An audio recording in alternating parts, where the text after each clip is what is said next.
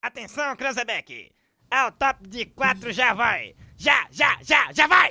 Estamos no ar com mais um A Deriva. Eu sou o Arthur Petri, na mesa Caio Delacqua e os avisos de hoje. Fala, Petri, beleza? Tudo bem? Tudo certo, galera. É, aviso de hoje para vocês que quiserem interagir aqui no programa, mandar suas perguntas, as perguntas que a gente lê no final do programa. Você tem duas opções. A primeira é Saco Cheio TV, é uma plataforma de podcasts exclusivos aqui. Uh, se você assinar, você tem acesso também não só a podcasts exclusivos, mas ao grupo do Telegram, onde a galera manda as perguntas que a gente sempre lê no final do programa. E manda em áudio também, né? É, pode mandar em áudio. A galera manda bastante, é, bastante pergunta escrita. Pode mandar em áudio, pode ser a sua voz aqui passando aqui no, no, no programa. Uh, também tem flowpodcast.com.br, tem as Sparks aqui, a moeda da plataforma, que você vem aqui no site e compra. E aí, através dessas moedas, você compra a, mensagem. De, você pode mandar mensagem de texto, áudio e vídeo. Só ver, é bem fácil, é bem simples. Você entra aqui no site, a deriva.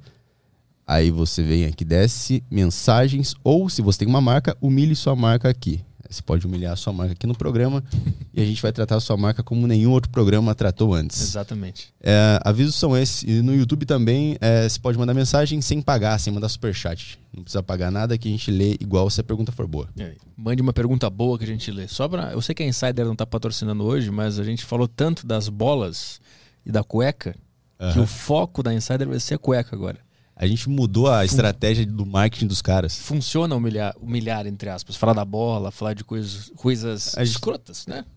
coisas escrotas. Literalmente escrotas. Vale a pena. Dá resultado. Sim, a gente está criando uma tendência aqui. Vai mudar a comunicação. As propagandas vão mudar daqui para frente. Estamos também na Twitch, Switch. Sim, o site roxo. Site roxo. Então vamos trabalhar que hoje o convidado é o doutor Paulo Porto de Melo, especialista em neurologia, neurocirurgia, medicina de urgência, clínica médica e também ficou conhecido na internet por falar muito sobre o que a gente está vivendo hoje, né? A COVID, como tu escreve lá. Prazer, obrigado por boa, vir. Boa, Petri. Mandou bem, porque senão a gente é derrubado logo no começo. Vamos falar COVID do início ao fim, tá? É, olha, eu, eu eu fui para essa área, né? É, não por interesse financeiro, mas porque eu tive um, um, problema familiar. Meu pai foi um dos primeiros infectados por esse troço aí. Hum. E aí ele fez contato comigo, não sei o que. Eu falei, porra, eu vou matar meu velho, né? Porque estavam cuidando dele igual, igual um Zé. O que que tava de errado? Cara, tinha um monte de coisa errada. Basicamente aquela clássica combinação de, ó, toma aqui uma dipirona e vai para casa, morre em casa, não enche o meu saco. aí eu comecei a estudar e comecei a fazer umas coisas aí. Meu pai é jornalista também. E ele tinha um, mora em Natal, ele tem um clube de debate, não sei o que tal. E aí, do clube dele, ele mais uma galera pegou a, a doença. Uhum. E ele foi o único que não se estrepou. Hum. Então, dois morreram, mais um monte foi para UTI, não sei o quê. E aí, depois, quando eles voltaram a se reunir, eles falaram: porra, vem cá, por que, que você foi o único sacana que saiu bem dessa situação? Né? Eu falei: ah, porque foi meu filho que me tratou. hum. Aí começaram a todos jornalistas, né? Me chamar para entrevista aqui, entrevista ali, não sei o quê. Eu comecei a estudar, a tratar, não parei mais. Quanto tempo de Covid existia quando começou a estudar? Nem um mês. Nem um mês. E que fontes eram essas? Como é que tu estudava uma doença tão nova por conta própria? Cara, eu eu fiz uma pós-graduação em Harvard, então eu tenho até hoje o grupo de ex-alunos e tenho lá médicos de 80 países diferentes. Então, hoje em dia, com o WhatsApp, a comunicação é muito rápida. Então, a gente começou a trocar ideia, trocar percepções, trocar uh, feeling clínico mesmo do que fazer, de como tratar, não sei o quê. Então, foi uma coisa que a gente foi desenvolvendo, dando cabeçada. Uhum. Aqui no Brasil também existe uma rede é, bastante grande de pessoas que se interessou pelo tema por um motivo ou por outro e a gente acabou fazendo essa rede de contatos e desenvolvendo aí um é uma forma de tratamento que hoje ela é abraçada em vários lugares do mundo. Né? Qual era o principal ponto assim que que estava errado e, vocês perceberam que devia ter sido feito diferente? Petri, uma coisa que assim eu vou colocar para a galera entender né, de uma forma bem clara. Se você for para um hospital qualquer com sintomas de apendicite, o cara vai falar para você, ô Petri, deixa de mimimi, vai tomar uma Novalgina e fica em casa. Volta se você estiver morrendo. Uhum. Não vai. Se você quebrar seu pé, saiu lá do jogo de futebol dos pernas de pau, Aí você vai aparecer lá com o pé quebrado, o cara falou: "Meu, toma aqui um anti-inflamatório, vai para casa, quando você tiver manco, você volta". Não vai. Se você tiver uma amidalite, você vai demorar para tratar? Se você tiver uma pneumonia, você vai demorar para tratar? Lógico que não. Nenhuma doença em medicina você trata só no final da doença. Pelo contrário, você quanto antes começar a tratar, maior é a chance do paciente se curar ou passar por aquela doença sem grandes problemas. E com essa doença específica, as pessoas estavam advogando o contrário, que era para o cara ir para casa e só voltar para o hospital quando tivesse com falta de ar. Mas o elemento é, transmissão não, não faz sentido? Cara, faz sentido, é uma doença extremamente transmissível, quanto a isso é inegável. Né? Mas o que eu digo é, uma vez que você tem sintomas da doença, para que esperar para tratar? O doente ele precisa ser tratado o mais precocemente possível em qualquer doença. Isso é, um, é um, uma norma básica da medicina. Então, como é que a gente ia fugir de toda a medicina só porque essa é uma nova doença? Não tem cabimento. Uhum. Né? É, além disso, é, existe toda um, uma questão psicológica com essa doença. As pessoas acham que se vê um teste positivo, porra, tô ferrado, eu vou morrer. Porque se criou um terrorismo tal que se acha que pegou é igual sentença de morte. Isso é mais um fator que deve levar o médico a acolher precocemente o paciente, para poder acalmar o paciente, ele sentir que ele está sendo visto, que ele está sendo cuidado, que ele está sendo olhado. Isso é totalmente diferente de você virar para o cara e falar: Meu, vai para casa aí, a hora que você tiver já roxinho, você volta para cá, não tem cabimento. Uhum. Quando tiver falta de ar, aí, aí, tu nos procura aqui. É, o que eu chamo do protocolo morra em casa, né? então, eu, então, mas aí o outro argumento é de que não existe tratamento e não tem o que fazer. Como é que tu responde a isso? Cara, eu respondo que eu devo ter aí, então, ser um cara que o raio divino cai muito, porque todos os que eu tratei saíram bem. Eu vou te dizer que eu tenho, junto ao grupo que, que eu pertenço, né, que acredita nessa, nessa filosofia de tratamento, eh, pessoas como Zebalos, eh, Francisco Cardoso, Roberta Lacerda, Ellen Guimarães, são mais de 5 mil pacientes tratados com a mortalidade de 0,3%. Isso está registrado? Está tá em vias de publicação. Né? O processo de publicação de um, um trabalho em revistas indexadas, revistas por pares, né? o material analisado por outros médicos, ele é um processo que leva um certo tempo. Né? Uhum. Né? Então a gente precisa, primeiro passo, obter um consentimento do Comitê de Ética em Pesquisa, que demora alguns meses aqui no Brasil. Aí depois você submete isso para a revista, a revista manda geralmente para três revisores, cada um faz as suas considerações, então nós estamos no meio desse processo aguardando a publicação dessa, desse grupo que a gente chama de corte, desse grupo inicial de pacientes. Mas temos outros trabalhos já publicados é, em revistas, revistas por pares, né, revisadas por pares, como por exemplo a brilhante experiência que os médicos brasileiros tiveram em Belém do Pará no meio daquele caos, lembra que faltou leito, morria gente esperando vaga de hospital, os médicos brasileiros resolveram entrar com um protocolo porque era uma situação que não tinha o que fazer, não tinha mais leito vago na cidade. Então, ou você tratava o cara em casa, ou o cara ia morrer esperando leito. Uhum. E aí, qual não foi a surpresa? Que quando começou a tratar as pessoas em casa, não só elas não morriam, como saíam mais cedo da sintomatologia da doença. Uhum. E esse foi o grande kickoff, foi o grande start que levou a gente a pensar, bom, mas se a gente tratou o cara em casa, o cara ficou bem, se a gente começar a tratar antes até. E aí, isso deu início a toda essa história. E o que, que é esse tratamento e por que, que o nome tratamento precoce virou quase que um, um, um crime falar esse nome? Tu vai direto para a escória da sociedade se tu mencionar isso. É, olha, Petri, assim, eu, é, o tratamento eu não vou falar aqui de drogas, tá? Porque senão vão te derrubar. Né? tá bem.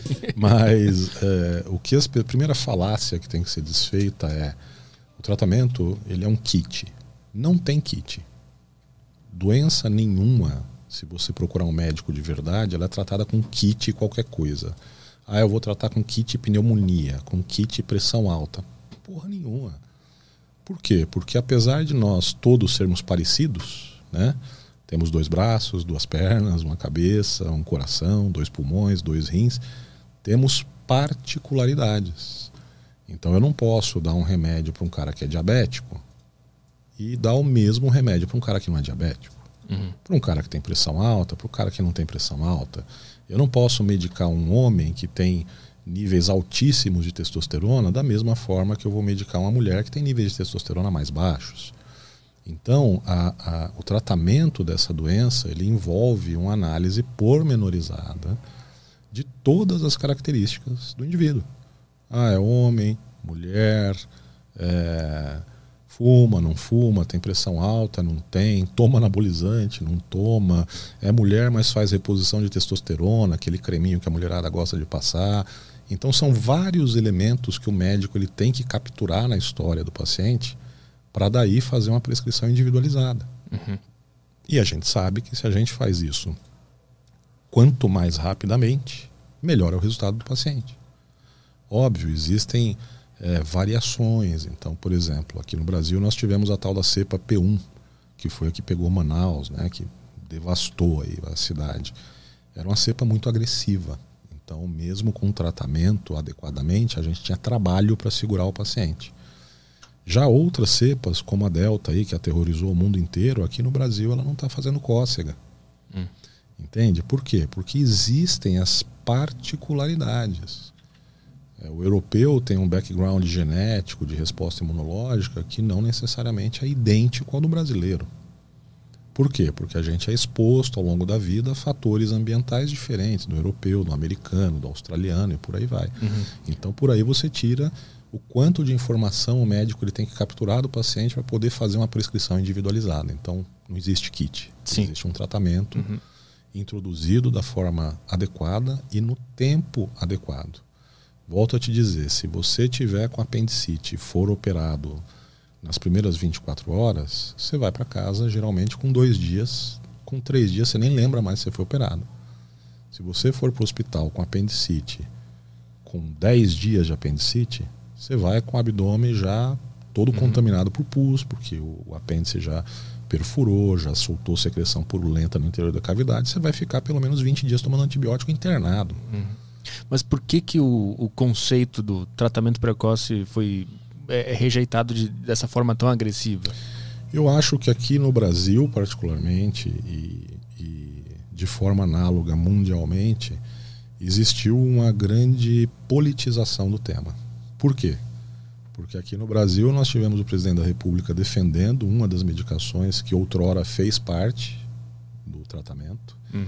que era a tal da hidroxicloroquina. E nos Estados Unidos, o então presidente americano também defendeu esse tipo de coisa. E são figuras reconhecidamente polarizadoras, que ou o cara ama ou o cara odeia.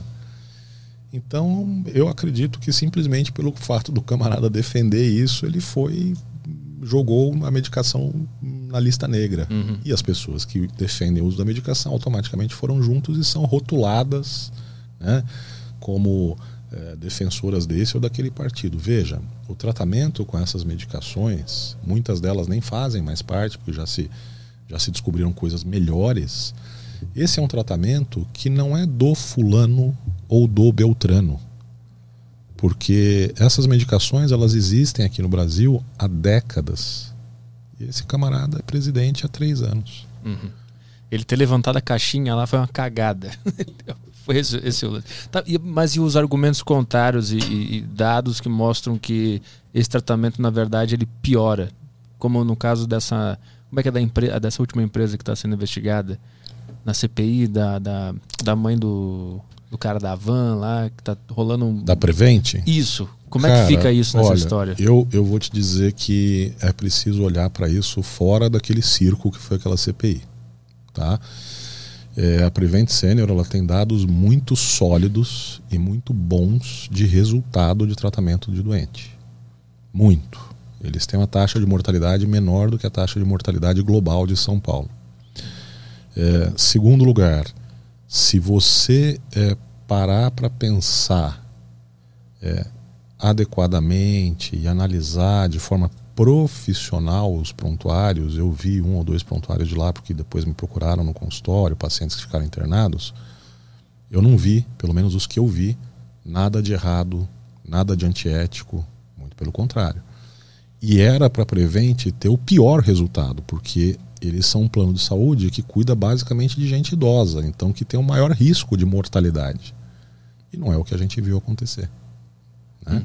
É que o, o argumento que eu, eu, que eu vejo na grande mídia, que eu, que eu mais acompanho, que era que lá foi usado esse tratamento precoce e não deu certo. Foi, foi pior para as pessoas. Esse, isso faz sentido ou não? Na verdade, não é que isso faz sentido, isso é mentira. Hum. Baseado no que a gente consegue saber que é Baseado mentira? nos números deles. Deles mesmos. E a gente encontra onde esses números? Na própria Prevent, porque eles foram é, alvo de algumas ações ao longo do tempo, né, ao longo desses dois anos de pandemia. Eles ganharam todas. Hum. Mas não pode ter nenhuma brecha por trás, por ser uma grande empresa com influência? Cara, eu não vejo a Prevent Senior com esse, esse grau de relacionamento. Hum. Tá? Pelo menos assim, na, no campo médico, é, embora eles tenham uma carteira grande de clientes, etc., não é uma operadora de saúde grande, como por exemplo um Bradesco, um Amil, uma Sul América. E além disso, eles veem um nicho muito específico do mercado, que são só pacientes da terceira idade. Uhum. Então não vejo eles com toda essa influência política, não. E por que, que se foi atrás deles e eles foram envolvidos nessa, nessa investigação? Porque eu acho que são uh, é um exemplo né, de, que, de um lugar onde se usa esse tratamento de uma forma uh, meio que institucionalizada, onde os pacientes tinham acesso amplo caso quisessem fazer uso desse, dessa, desse protocolo. Né? Uhum, uhum. Agora veja, existem outros lugares que também fazem uso e que são exemplos de sucesso também e que não se foi atrás. Por exemplo, a Prefeitura de Porto Feliz. A Prefeitura de Porto Feliz também emprega o mesmo protocolo da Prevent, também tem resultados maravilhosos e ninguém foi bater no prefeito de Porto Feliz. Hum. Então, então tu acredita que a que essa, essa perseguição a esse tratamento é por conta da politização. Sim. Não tem mais nada além disso? Não acredito. E acredito também, Petri, que assim, é, as pessoas precisam é, tirar o romantismo da medicina e entrar um pouco na carne da medicina. A medicina, ela naturalmente, ela é contraditória. As verdades na medicina, elas nascem da contradição. Então é um cara que acha que tem que fazer de um jeito, o outro cara que acha que tem que fazer de outro jeito, e depois de um tempo você compara os dois jeitos e vê o que, que é melhor. Tá? E aí eu vou dar aí para a galera que está assistindo exemplos práticos. Quantas vezes você já ouviu falar que é bom comer ovo? Sim. E quantas vezes você ouviu falar que o ovo faz mal? É, cada ano que passa muda, né? E o vinho? Você já não ouviu falar que é bom tomar uma taça de vinho? Antes não, não, não, mas ó, não pode tomar vinho todo dia, senão você vai ferrar seu fígado.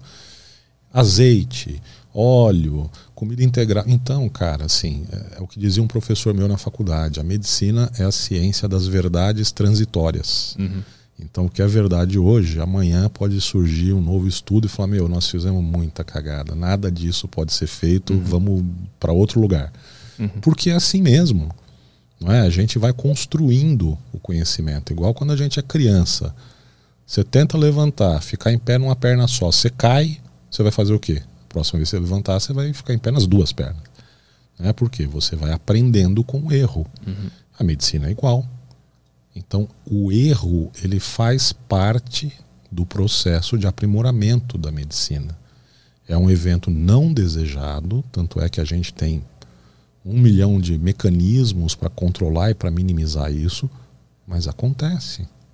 E o que, que é importante? O importante é você aprender com o erro e não voltar a cometê-lo.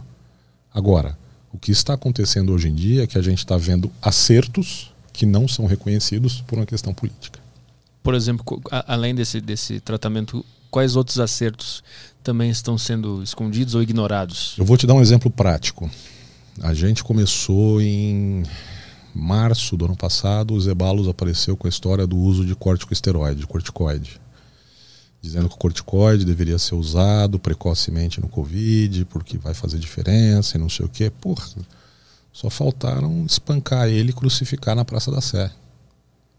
Aí precisou, em julho, um estudo da Universidade de, acho que foi de Oxford, comprovar que o corticoide era eficiente, que aí começaram a endeusar o corticoide.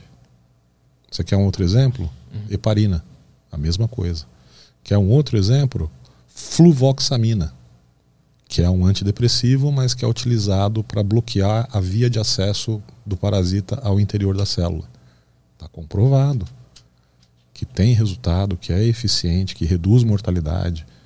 Quando a gente falava de usar isso alguns meses atrás, a gente era execrado, chamado de charlatão, disso e daquilo, e hoje está comprovado. Esse aí tá no teu Instagram, né? Esse, Tem. esse último do, do antidepressivo. Tá no Instagram. Vamos aproveitar para abrir aqui, que a gente é, é bom a gente ir abrindo esses estudos ao longo da conversa para não É, aliás, deixar brecha, né? aliás, por falar em Instagram, Petri, isso é uma coisa que a gente precisa falar também, né? Que é o, é o absurdo que estão fazendo hoje com a liberdade. Né? Hoje sou eu que tomo um shadow ban do Instagram. Né? Amanhã pode ser você, pode ser o seu Zé, porque eles criaram um mecanismo, criaram um canhão que eles podem apontar para qualquer lugar. Uhum. Então nós chegamos numa situação aonde o especialista do Facebook, ou o especialista do Instagram, ou o especialista do YouTube, ele vale mais do que o especialista de verdade. E eu vou te mostrar isso, assim, já que a gente está com, com o Instagram aberto Essa aí. é maravilhosa. Caio, desce aí, por favor, um pouquinho, cara. Olha só, galera, esse segundo post aí, ó, que tem um, um azul aí. Eu tomei um, uma advertência do, do, do Instagram dizendo que o meu conteúdo foi checado pelo Estadão Verifica e foi classificado como parcialmente falso. Veja, aí já é um negócio complicado, porque se ele é parcialmente falso, quer dizer que ele também é parcialmente verdadeiro, né? Mas tudo bem. Mas o ponto não é esse. Olha só, ali no canto superior esquerdo está escrito BNT 162B2, tá? Esse é o código da vacina da Pfizer. E esse print é parte do documento de 82 páginas que a Pfizer anexou no processo do FDA para pedir a liberação do uso de sua vacina em crianças. Ok? Uhum. É um print inalterado do documento. Só para o pessoal eh, saber, o FDA, se não passar pelo FDA, não vai para o público. Não vai né? para a galera. Uhum. Tá? Então, quando eles estão dizendo que essa minha postagem, que é um print, não tem, eu não escrevi nada na postagem, tá aí o print da postagem. Eles estão dizendo, na verdade, que o próprio documento da Pfizer é parcialmente falso. Sim. que é bizarro. Quer dizer que então a indústria está apresentando um documento parcialmente falso para o FDA e o FDA se baseou nisso, ou seja, se baseou num documento parcialmente falso para liberar a vacinação em, em criança. Obrigado, Estadão. Ó, valeu, vocês estão comprovando o que eu estava falando, tá? Quer dizer, aí você vê um negócio desse e por que que esse esse post foi alvo disso? Porque falou uma coisa, na verdade ressaltou uma coisa que a Pfizer escreveu e que ninguém queria que aparecesse, que está circulado ali em azul. Ó. O número de participantes no, eh, prog- no, no estudo atual é muito pequeno para detectar qualquer risco potencial de miocardite. Tá vendo? O estudo da segurança de longo prazo dessa vacina em grupo etário de 5 a 12 anos será estudado por meio de estudos pós-vacinação que vão demorar 5 anos para serem conhecidos. Então, a partir da aplicação, só daqui, daqui cinco anos vão saber os reais riscos. Exato. É isso. Neste grupo etário. E a Pfizer disse isso. Não a somos Pfizer. nós. e aqui. esse documento é um print da Pfizer. Aí vem o Estadão, um especialista do Estadão. Olha o documento que o Dr. Paulo colocou e classifica como falso. Um documento que é oficial e que está no FDA. Que mundo é esse? Quem é o checador? Ele aparece como um CPF? Não. O fulano de tal checou. Não, não aparece. Nem o nome, nem nada. Eu, uma vez, eu tomei um, um outra do, do YouTube e eles falaram que o, o meu vídeo contradizia o consenso médico. Aí eu, educadamente, escrevi para eles, né? Falei assim, olha, é muito obrigado pela sua comunicação. Meu nome é Dr. Paulo, meu CRM é número tal, meus títulos de especialista vão em anexo, título 1, 2 e 3. Eu tenho pós-graduação em Harvard, está aqui em anexo também. É, minha intenção aqui não é discutir se o meu vídeo está certo ou errado. Como nós estamos tratando de uma doença nova, eu gostaria muito de saber qual é esse consenso que vocês estão falando. Porque eu, apesar de todo esse estudo, eu não conheço esse consenso. Mas já que vocês, YouTube, conhecem, pô, me manda o consenso Porque eu prometo que eu não vou desobedecer o consenso mais, eu só vou falar o que está dentro do consenso. Qual foi a resposta que eu obtive? Obrigado pelo seu contato, mas continuamos com a nossa posição de retirar o seu vídeo do ar. Eles nem leram o que tu pediu, né? Entendeu? Então aí assim, é mais ou menos assim, você vai no, no futebol de domingo, dos pernas de pau, aí você vai lá, dá uma canelada no cara, você toma um cartão vermelho, o cara, você está fora. Pô, juiz, mas o que, que eu fiz? Você infringiu a regra. Tá bom, juiz, que regra? A regra. Então você está fora, você infringiu a regra. Tá, mas qual é a regra? Rapaz, a regra. É um negócio meio esquizofrênico, entendeu? Sim, sim. De alguma forma tu te arrepende de ter se metido nessa e ter se envolvido em tudo? Não é muito estresse? Porra, aí vai muito da, do teu perfil, entendeu? É, é uma encheção de saco, mas eu não consigo, cara. Entendeu? Eu não consigo ver nego ocultando a verdade, ou dando uma visão parcial das coisas, porque é, eu não estou mais nem aí, para ser bem sincero, com o que vai sobrar desse mundo para mim. Eu acho que eu já já estou velhinho já, não, não vou pegar nenhuma grande alteração. Eu estou me preocupando em é, deixar um mundo melhor para os meus filhos, entendeu? E eu tenho certeza absoluta que eles criaram um mecanismo de censura que hoje está sendo usado na área da saúde contra quem fala o que não é o que eles querem que seja falado, mas que uma vez que eles estão vendo que esse mecanismo funciona, eles podem usar contra qualquer pessoa e contra qualquer coisa. Em qualquer assunto, né? E eu não quero que meus filhos vivam essa restrição. É, porra, você não é obrigado, Petri, a concordar comigo em nada. Você pode me xingar, falar que eu sou um merda e não sei o que, a gente bater boca e etc, etc, etc. Mas se vier alguém querer calar a sua boca, eu vou falar, ó, sai fora, deixa o cara falar o que ele pensa. É direito dele. Uhum. Não interessa se ele está falando certo, errado, se eu estou certo, se eu estou errado. Porra, eu tenho direito da minha opinião, o cara tem direito da opinião dele. Ponto. Esse é o princípio básico da democracia. Sim, é. é porque quando se envolve saúde, parece que a censura é mais justificável, né? É, mas assim, você percebe que é uma censura injustificada que esse não é o, a motivação desse pessoal quando você vê eles calando a voz de médicos que estudaram e mais do que estudaram. Por exemplo, Petri, se você for falar que tomar vitamina C faz bem para quem está com Covid e você mandou o Caio tomar 2 gramas de vitamina C e ele morreu, você pode ser processado por isso? Hum. Não. Você não é médico, o CRM não pode fazer nada contra você. Agora, se eu, médico, fizer, eu posso ser processado com isso. Então, o que, que eu quero dizer? Porra, vocês estão mandando os médicos calarem a boca, mas os médicos são os únicos que podem ser responsabilizados caso o que eles estão recomendando dê errado. Uhum. Então, se eu recomendar um tratamento e der merda, eu vou me ferrar. Então, obviamente, eu não vou querer que isso aconteça. Além da preocupação com o paciente, eu tenho preocupação com o meu trabalho, com a minha profissão. Uhum.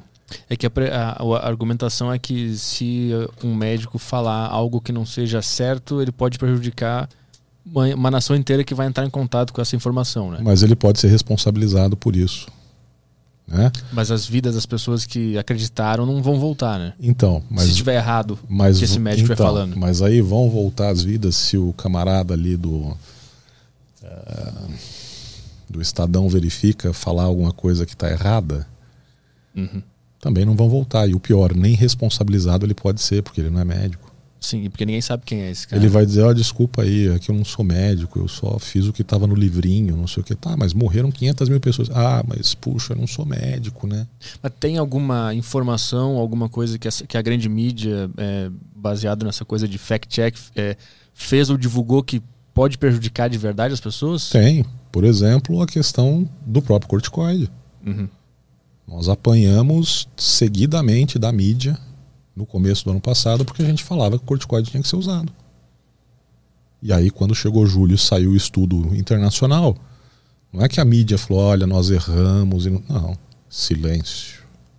Nem toca mais no assunto. Nem toca mais no assunto. E a mesma coisa aconteceu com a fluvoxamina, A mesma coisa aconteceu com a proxalutamida, quase mataram o Flávio Cadegiani, que foi um pesquisador que, brasileiro que desenvolveu essa, essa droga, e o cara é brilhante, entendeu? E hoje essa droga é usada em vários lugares do mundo. Além da politização, essa polarização Bolsonaro, direita, esquerda, uh, tu acha que também o medo de morrer causa uma histeria coletiva e as pessoas ficam muito rápidas para reagir, para uh, eleger inimigos, para se defender da morte? Sim, porque o medo é, ele funciona para tirar você do seu racional, né? É, o cérebro humano ele tem um, um mecanismo é, que a gente fala que ele leva você para o porão. Né? Ele tira você da superfície e leva você para o porão, onde você fica ali acocorado, amedrontado e dali você tem duas reações: ou você foge ou você luta. Né? E esse é um tipo de reação é, instintiva, uma reação primária de sobrevivência.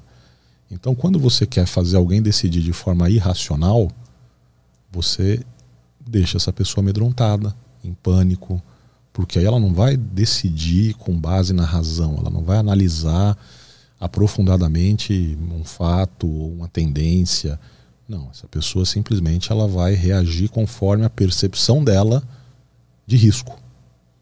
Ah, não, peraí. Se eu fizer isso, pode ser que eu morra, então eu não vou fazer, não. Uhum. Ou pode prejudicar quem eu amo também. Como é, como é que tu absorve é, ser considerado ou essa coisa de chamar médicos de negacionistas? Cara, é, eu tenho uma, uma frase que eu, eu repito a torto a direito.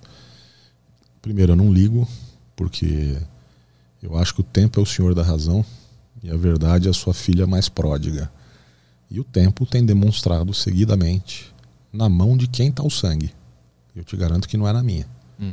Muita coisa que eu defendi hoje se comprova verdadeira.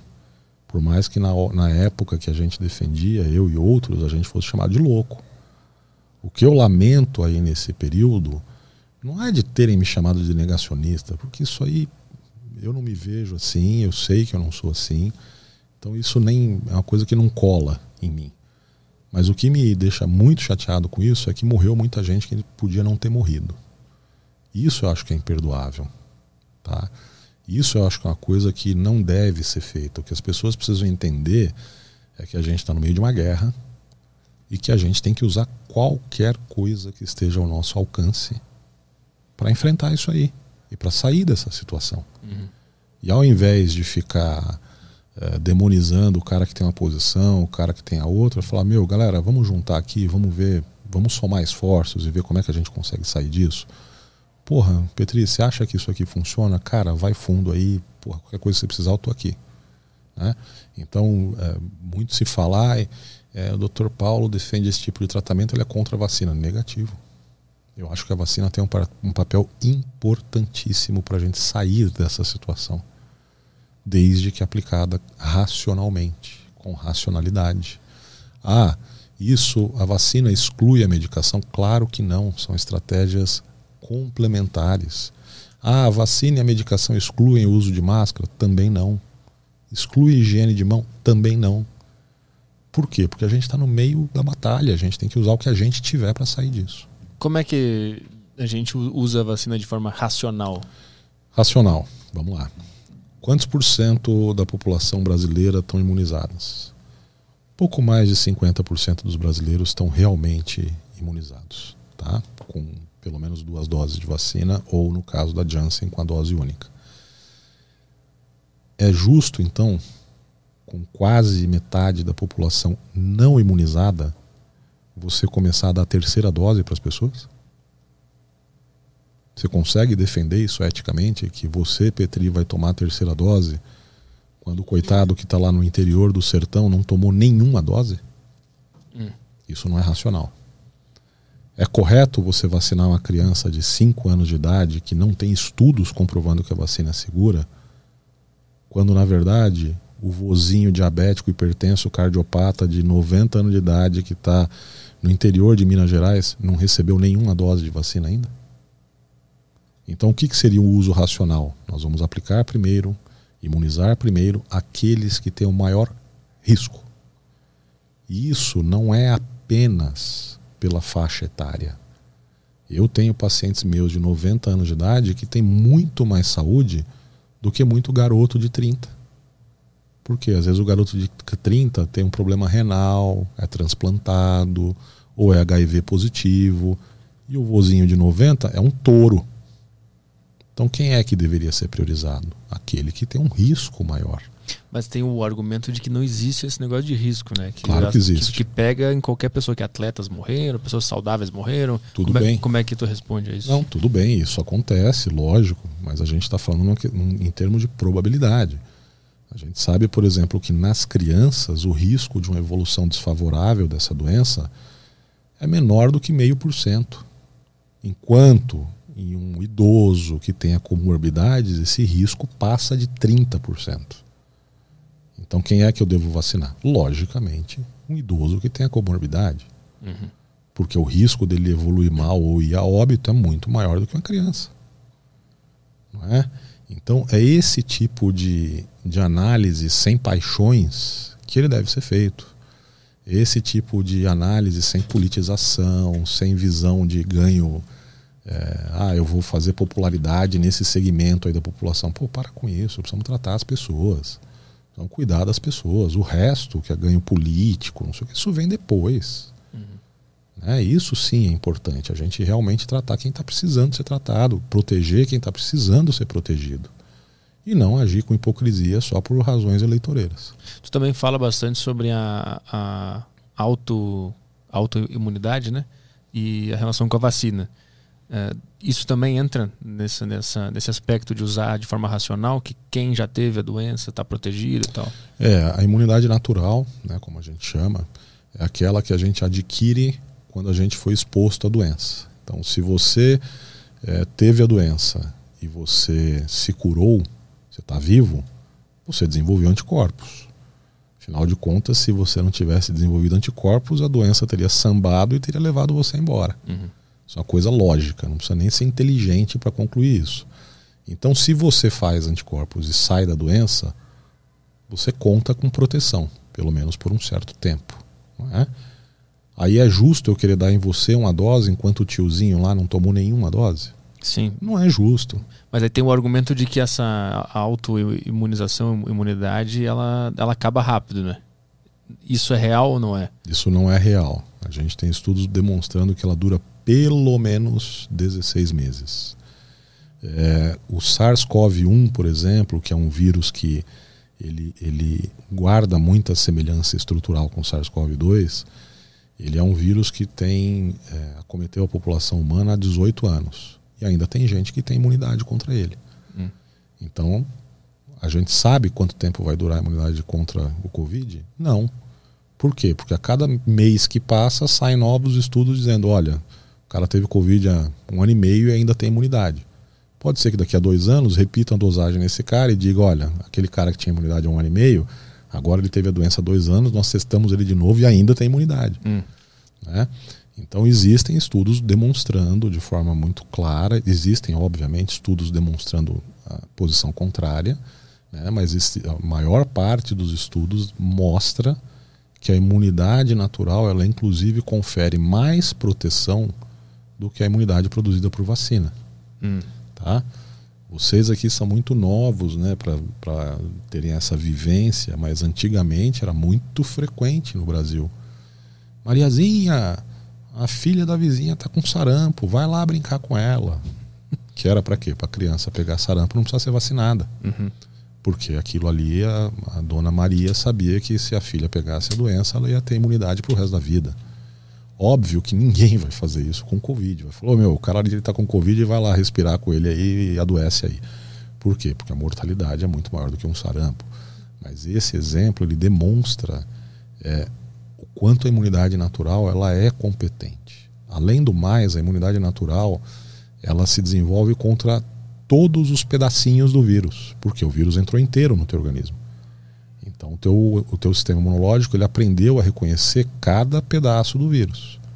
Quando a gente pega uma vacina, como por exemplo uma vacina de RNA mensageiro, como é da Pfizer, como é da Moderna, ela é uma vacina com um pedaço do vírus. Então, o teu organismo ele aprende a reconhecer aquele pedacinho do vírus. Se esse pedacinho sofrer muitas mutações, teu sistema imunológico não vai reconhecer. Hum. E aí você vai contrair a doença. Já a imunidade natural ela consegue pegar as variantes também? É, ela, ela consegue, porque é mais ou menos assim. Imagina que você, é, sei lá, você está em casa e aí chegou tua mãe, tua mãe pintou o cabelo de roxo, colocou uma lente amarela. Você vai olhar e falar, porra, velho, tá meio esquisita, né? Mas você vai reconhecer que é tua mãe. Por quê? Pelo corpo, pela voz, pelo jeito de brigar com você, pelo jeito de te dar conselho, pelo cheiro, enfim, por uma série de características. Por quê? Você não reconhece a sua mãe só pela cor do olho ou só pela cor do cabelo. Você reconhece por várias características. Hum, uhum. Quando você tem imunidade natural, você aprende todas as características do vírus e não só uma parte. Então, se ele sofrer mutação, ou seja, se ele aparecer lá de cabelo roxo e olho amarelo, teu sistema imunológico vai olhar e falar assim: porra, quem que é esse cara aí? Tá meio esquisito, mas lembra aquele Covid-19? Ah, pau nele do mesmo jeito. Sim. E vai, Uhum. entendeu? Pode ser que não com a mesma eficiência do que se cair uma variante lá que não tem tanta mutação, mas vai. E por que, que a imunidade natural também foi tratada como uma piada ou uma coisa. Não pode nem falar sobre isso, que nem o tratamento precoce e outras coisas? Olha, eu vejo aí, é, além de tudo, um interesse comercial muito grande. Né? Então você veja aí que nessa brincadeira de vacina, a Pfizer aumentou o lucro dela em seis vezes. As vacinas contra essa doença correspondem a mais de 25% do faturamento da Pfizer. Não é um jogo pequeno, Uhum. é uma brincadeira de gente grande. A questão monetária ela tá, tá trabalhando junto. Claro, inocente aqui somos nós. Sim. E, tu acha que ele, ele- óbvio, eles sabem disso? E eles, eles, tão, eles querem grana. Esse é o ponto.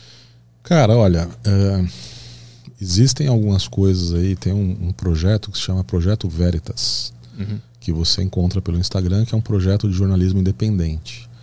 E eles têm uma série de reportagens que eles fizeram que se chamam Pfizer Leaks. E se a galera digitar os hashtags aí no, no, no, é, no Instagram, vai achar os vídeos onde eles gravaram é, conversas com pesquisadores dessa empresa que não sabiam que estavam sendo gravados. Não vou falar mais nada, vão lá ver. Uhum. Inclusive tem o documentário no canal do, do cara, né? Do James O'Keefe. James. O'Keefe, né? Tem, é, Então, são as coisas que você olha, os caras falam, ah, essa vacina aí não funciona, ou só funciona para alguns grupos. Pô, não, não vai vacinar criança, não. Pô, o cara era o cientista da Pfizer. Hum. Ah, não, isso é questão de grana e não sei o que, a gente sabe. Não sei. Pô, não fui eu quem falou. Tá lá, podem ver. Tem gravação com vídeo e áudio originais. Apesar de tudo isso, tu ainda defende né, o uso da vacina. Eu vi teus vídeos lá, tu fala bem que é pro pessoal se vacinar e tal. E eu vi nos comentários que boa parte do público que te seguia ficou brabo contigo quando começou a falar que é pro pessoal se vacinar e tal. Cara, é, assim, porque é, esse processo de crescimento de seguidores, por exemplo, obviamente, do jeito que eu sou odiado por algumas pessoas que acham que eu sou bolsonarista, ou sou isso, ou sou aquilo, vieram alguns seguidores que passaram a me seguir justamente porque achavam que eu sou bolsonarista, ou isso ou aquilo. Sim. Só que o meu compromisso não é com esse ou com aquele. O meu compromisso é com o cara que precisa ser tratado. Então eu não falo para agradar a galera do Bolsonaro ou a galera do Lula. Eu falo o que eu tecnicamente acho que faz sentido e que faz bem para as pessoas. Uhum. Então eu jamais vou dizer não, não deem vacina para ninguém. Eu mesmo sou vacinado. Ah, eu sou vacinado por quê? Porque eu acho bonitinho, não sei o que. Não, se eu pudesse não ter tomado a vacina, não teria tomado. Só que apesar de ter uma idade razoável, meia boca, eu estou num grupo de altíssimo risco. Por quê? Eu entro e saio de vários hospitais várias vezes por dia. Então a minha chance de contágio é muito maior do que a chance do seu Zé, que tem uma banca de jornal que está fechada porque ninguém compra, ele não sai de casa. Uhum. Então seria até irresponsável da minha parte, não só comigo, mas com as pessoas que convivem comigo, que eu não me protegesse de todas as formas possíveis. Agora, uma criança de 10 anos de idade, precisa ser vacinada? Na minha opinião, não. Então não existe, não esperem de mim uma resposta é, perante qualquer questão, uma resposta política, alinhada com esse setor ou com aquele setor. Pode ser que você me pergunte hoje, eu te fale alguma coisa que é alinhada ao que o presidente Bolsonaro fala. Pode ser que num outro assunto eu te, ainda na área médica, eu te dê uma opinião alinhada ao que o ex-presidente Lula fala. Uhum. Porque, de verdade, estou um pouco me lixando para isso. Isso não me interessa. Quando o cara entra no meu consultório, eu não pergunto para ele se ele é Lula ou se ele é Bolsonaro. Pergunto para ele o que, que ele está sentindo e o que, que eu posso fazer para ajudar ele. Uhum. É? Além disso, eu posso hoje acreditar piamente numa coisa. E amanhã saiu um estudo e eu leio esse estudo e falo, cara, eu estava muito errado. E eu mudar de ideia. Uhum. Por quê? Como a gente falou no começo, isso é uma construção. Né? A gente vai construindo o conhecimento. À medida que vão aparecendo novos elementos, a gente vai mudando de posição. Isso é natural. Ou vai firmando ainda mais a nossa posição. Né? Isso é natural. Mas assim, é, esse print da Pfizer que a gente que a está aberto ali fala que só daqui cinco anos eles vão, eles vão saber os efeitos da vacina em crianças, né? Mas em adultos também não é só daqui a um tempo? É, também é daqui a um tempo só. E aí, mas aí como é que a gente explica isso? A gente também não está sendo testado ao mesmo tempo, como as crianças serão se elas tomarem a vacina? Em certa forma, sim, mas o estudo da Pfizer, submetido ao FDA, em adultos, ele é um estudo que tem um número maior de pessoas, então ele tem um, um poder estatístico maior. Uhum. Né? E além disso, se justifica do ponto de vista ético, porque alguns grupos de adultos têm um risco muito maior de morrer do que a criança. O risco de uma criança ter uma evolução ruim é de 0,0035%. Então, para eu justificar dar alguma medicação para uma criança, eu preciso que com essa medicação o risco dessa criança seja ainda menor do que 0,0035%. Ou seja, eu preciso provar que dando aquela medicação, essa criança vai ter uma história melhor do que teria com a própria doença. Uhum. Para os adultos, não. Para os adultos, esse risco é 10, 100 vezes maior. Então aí se justifica você aceitar um, uma intervenção que não tenha tanta segurança porque o risco é muito maior. Entendi, entendi.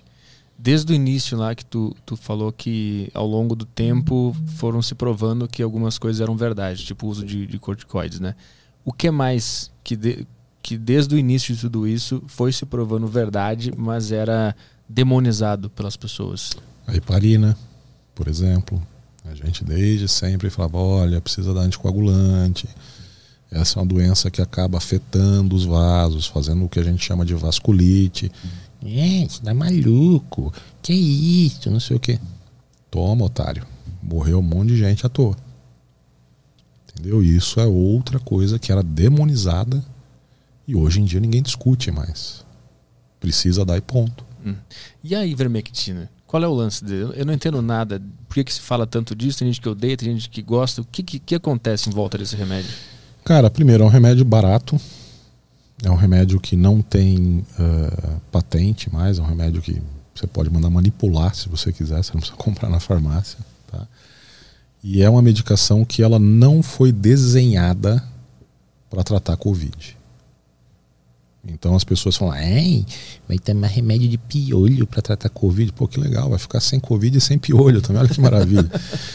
Só que o que as pessoas não enxergam é que grande parte das medicações usadas em medicina não foi desenhada para aquele objetivo primário. Hum. Quer um exemplo? Vamos lá. Espironolactona, remédio para tratar pressão alta. A mulherada usa para queda de cabelo. Finasterida, os homens usam para queda de cabelo. Foi desenvolvido para câncer de próstata. Aquela pílulazinha azul que tem uma galera que usa foi desenvolvida para tratar edema agudo de pulmão. E eu poderia ficar aqui o dia inteiro dando exemplos e exemplos e exemplos. Aspirina foi desenvolvida para tratar o quê? Dor e febre. É usado para prevenção de infarto e aí? A gente não pode, então, reposicionar uma droga, ou seja, utilizá-la para um fim diferente do qual ela foi desenvolvida para? Hum. Pode. Só que, surpresa, isso não dá lucro. Hum. Qual é, o, qual é o, o conflito entre as, entre as ideias de que não é para usar e de que é para usar? O que os arautos da ciência, entre aspas, dizem é que não existem estudos duplos cegos, randomizados, controlados por placebo, que é o tipo ideal de estudo, né? comprovando que a, a ivermectina, por exemplo, teria algum benefício. Tá? Isso é uma falácia, isso é uma besteira. Por quê? Primeiro, não é em toda intervenção em medicina que você pode fazer um estudo duplo cego randomizado controlado, eu já vou te provar isso. Segundo, menos de 15% dos medicamentos propostos como protocolo da Associação Americana de Cardiologia tem esse tipo de estudo. Hum. Então por que estão exigindo só da ivermectina? Esse tipo de estudo é um tipo de estudo que ele não pode ser feito em muitas coisas. O que, que significa isso? Estudo duplo cego. O que, que é um estudo duplo cego? É que aquele nem o paciente sabe o que, que ele está tomando de medicação, ou se, se a vacina que está sendo aplicada é vacina mesmo ou se é placebo. E nem o médico sabe o que ele está fazendo, se ele está dando para o paciente remédio ou placebo. Para que isso? Para tirar o- uma observação viciada. Se o médico sabe que está dando remédio, ele podia pensar, tá vendo, eu dei remédio, por isso que está melhorando. Quando na verdade o cara podia melhorar por conta própria. E a mesma coisa em relação ao paciente. Ah, tá vendo? Ó, só estou melhorando porque eu tomei remédio. Então, cegar o estudo duplamente, ele retira, em tese, esse viés. Tá? Randomizado quer dizer que as pessoas vão ser distribuídas no grupo que vai receber placebo ou que vai receber o remédio de forma aleatória, sorteado. Tá? Dá para fazer isso em tudo na medicina? Não. Como é que eu vou fazer com um cara que infartou e precisa de reparar as coronárias dele? Eu vou dizer para ele que eu vou operar o coração dele e aí eu faço só um corte na pele e aí ele acorda com os pontos lá na pele, acha que foi operado o coração? É ético fazer isso? Pior, para fazer o estudo duplo cego, eu tinha que cegar o médico também. Eu vou fazer o que com o médico? Eu vou botar uma venda nos olhos dele? Não tem cabimento. Uhum. Para a galera entender como seria um estudo duplo cego, com coisas práticas, imagine o seguinte, Petri: eu vou te dar dois copos transparentes. Um contém água e o outro contém ácido sulfúrico. E aí eu não sei qual tem o que e você não vai saber qual tem o que. Roleta russa é o negócio. Não tem cabimento, cara. Entendeu? Então você só pode utilizar estudos duplos cegos randomizados em situações onde você não vai prejudicar o paciente. Hum. Ok, com a ivermectina daria para fazer isso porque ela tem um, um risco de complicação baixíssimo? Daria. Só que nós não temos tempo. Porque um estudo grande o suficiente para provar com poder estatístico demora anos para ser feito. E nós estamos no meio da guerra, nego. Não dá tempo de esperar. E o que, que a gente tem a favor e contra? Bom, a gente tem é, alguns relatos de séries de caso tratadas por pesquisadores daqui e ali. Na França tem o Didier Raul, por exemplo. É, nos Estados Unidos tem alguns médicos de respeito também, aqui no Brasil também. E a gente tem estudos de laboratório que comprovam 21 mecanismos de ação diferentes da ivermectina contra o Covid. Hum. Acho que tá bom, né? E- mas e, e contra? Eu quero deixar equilibrado aqui. Eu sei que tem muita gente que vai ficar braba com isso aqui. Eu também quero Claro. mostrar o outro lado. E, e- e contra a ivermectina, o que, que tem? Contra, você pode falar que a metodologia desses estudos não foi uma metodologia adequada. Uhum. Ah, olha, os estudos são estudos mal desenhados, é baseado na opinião do cara que usou, então o cara pode ter um viés de observação. Pode, pode, eu reconheço. Uhum. Estão cobertos de razão. Agora, a questão é o seguinte: o cara tem uma doença que ela é potencialmente fatal. Se tomar essa medicação, qual que é o risco que o cara tem? O maior efeito colateral que tem sido descrito é a diarreia. Bom, o cara pode ter uma diarreia, vai. Tá. E qual que é o outro risco? Ele pode ficar bom. Hum, entendi. Mas e, e os relatos de que pessoas morreram por causa desse remédio, que saíram comprando e tomando? Aí o que, assim, o que a gente, pelo menos o que eu já analisei, assim, tem coisa, por exemplo, que nos Estados Unidos os caras tiveram toxicidade hepática. E aí existe uma característica. Nos Estados Unidos não existe ivermectina para venda, ivermectina humana. Então o que, que os caras fizeram? Compraram ivermectina para cavalo Hum. e tomaram.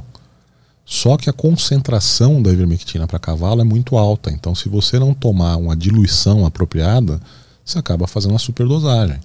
Ah, E aí, meu velho, se eu tomar aspirina numa superdosagem, eu também vou arrebentar meu fígado. Hum.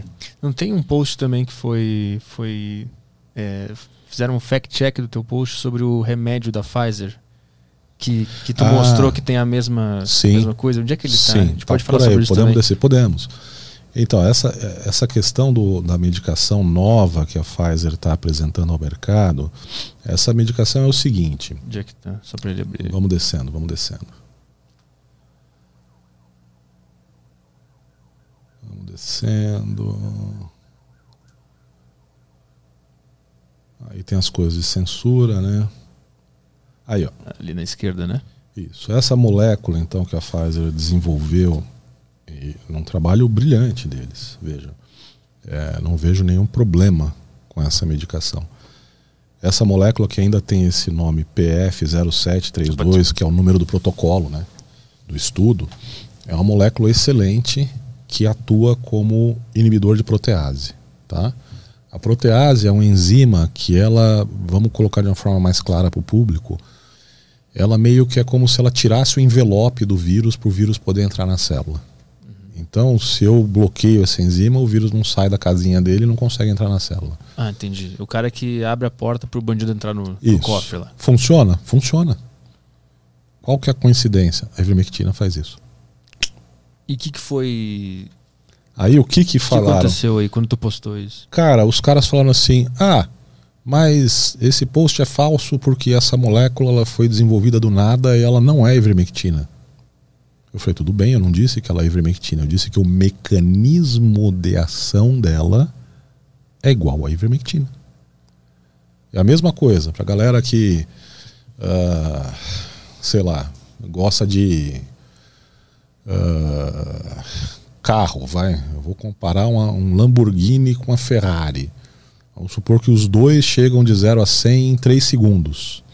E aí eu vou falar, porra, Petri, teu carro é fudido, hein? Chegou de 0 a 100 em 3 segundos. É igual o meu, que chega de 0 a 100 em 3 segundos também. Uhum. Quer dizer que eu disse que o seu Lamborghini é igual à minha Ferrari?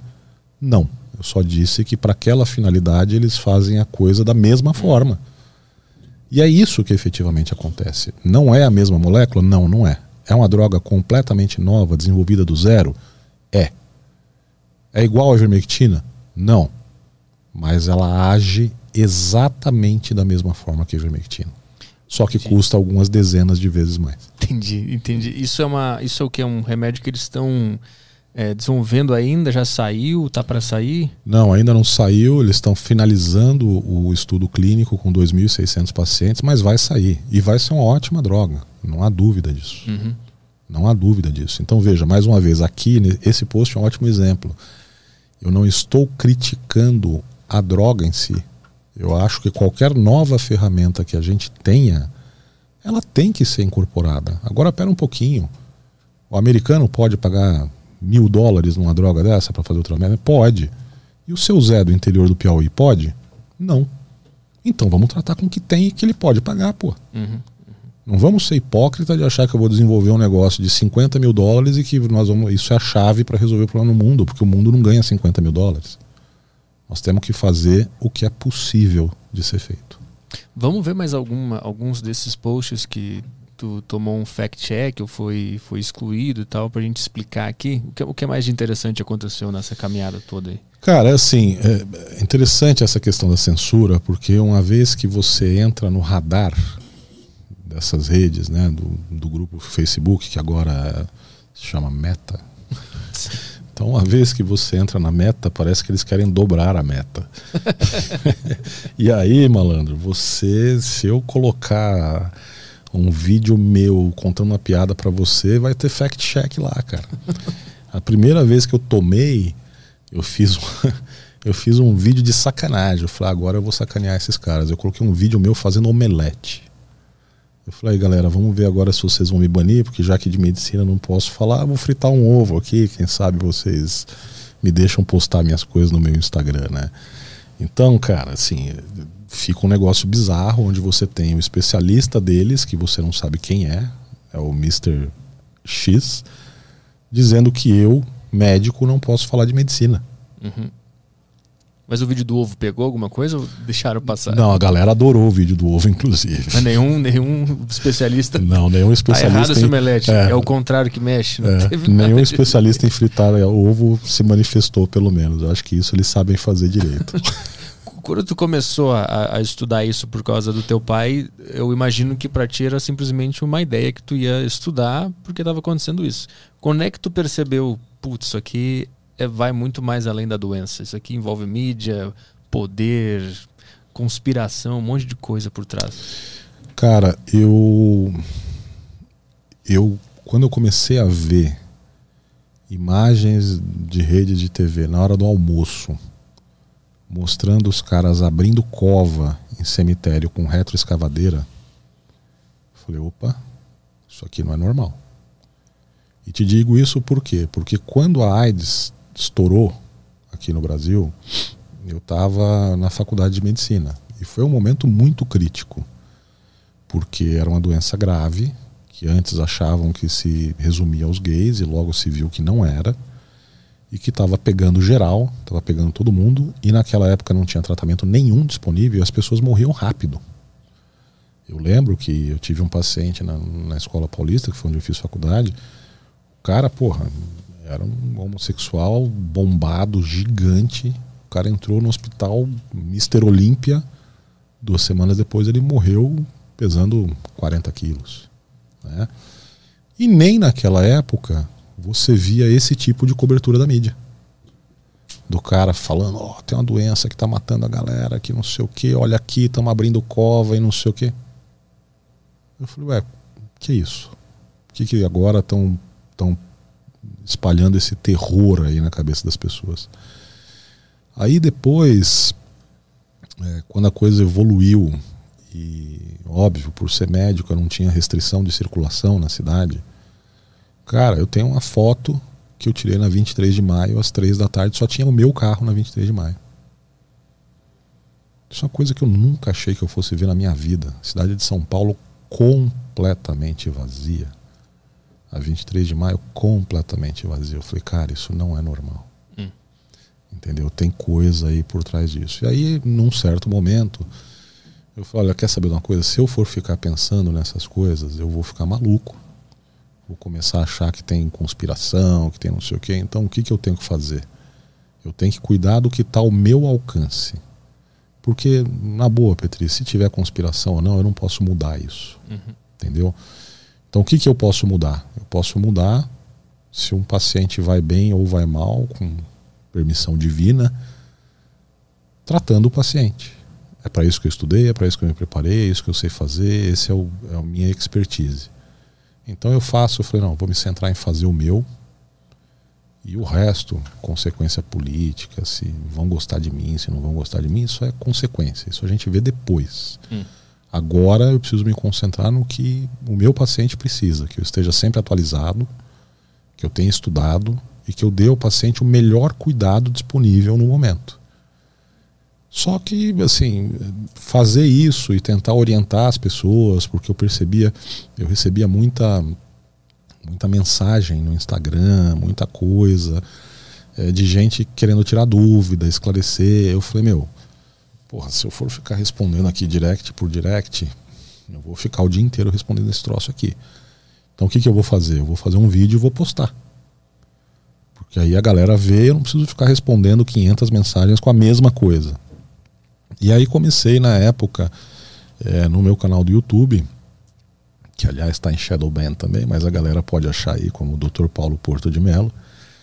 É, comecei a colocar análise dos números da John Hopkins University, que eles faziam análise de tendências, está subindo, se não está, a mortalidade, é muito legal esse site, inclusive. E aí o negócio começou a, tomar corpo, a galera falou, pô, doutor, tem dois dias que você não coloca análise, bota aí, não sei o que tal. Aí eu fui fazendo, entendeu? E quando é que foi a primeira vez que tu foi atingido pessoalmente, ou foi censurado, ou foi perseguido ou chamado de negacionista? E como é que isso bateu em ti, né? Cara, eu acho que a primeira vez foi um strike que eu tomei no canal do YouTube. Assim, de graça, do nada. Meu canal do YouTube era muito menor do que é hoje. E foi por alguma opinião que eu dei também que não tinha absolutamente nada demais. Também era baseado em artigos verdadeiros, que eu tenho a cópia dos artigos. Isso foi em junho, talvez, maio, alguma coisa assim. E aliás, eu ainda estou bloqueado de fazer live no YouTube até hoje por conta disso. assim, a punição já sumiu ali no, quando você acessa o YouTube Studio, já é. sumiu a punição, mas a função eles não restauraram ainda. Caralho. Mas teve algum momento que tu ficou assustado? Começou hum. a pensar, putz, isso aqui tá mais estranho do que eu imaginei que seria. Olha, Petri, assim, essas essas coisas como que vocês mostraram aqui, de você tomar um parcialmente falso, o seu conteúdo é falso, com documentos que são reais e oficiais, isso é muito estranho. Agora, dizer que eu fico assustado com isso, cara, isso aí eu não me assusto, não. Hum. Já trabalhei em cada lugar na minha vida que isso aí para me assustar precisa bem mais. Tu acha que tem o que fazer ou a, as grandes empresas e as grandes mídias já dominaram tudo e deu? Nós vamos ser meros espectadores? Eu acho que a gente tem o que fazer sim. Eu acho que precisa. Eh, o que a gente. A gente, eu digo nós, assim, né? Meros mortais, a gente pode fazer a demonstração de força. Como é que a gente faz isso? Por exemplo, outro dia eu fui lá no Lacombe e falei, galera, vamos mostrar para as Big Techs quem é que manda aí. Vamos ver quantos novos seguidores vocês vão me dar hoje no YouTube. E um dia foram 4 mil. Então, por mais que o cara do YouTube queira me sacanear, o cara olha ali e fala: Porra, o cara ganhou 4 mil num dia, hein?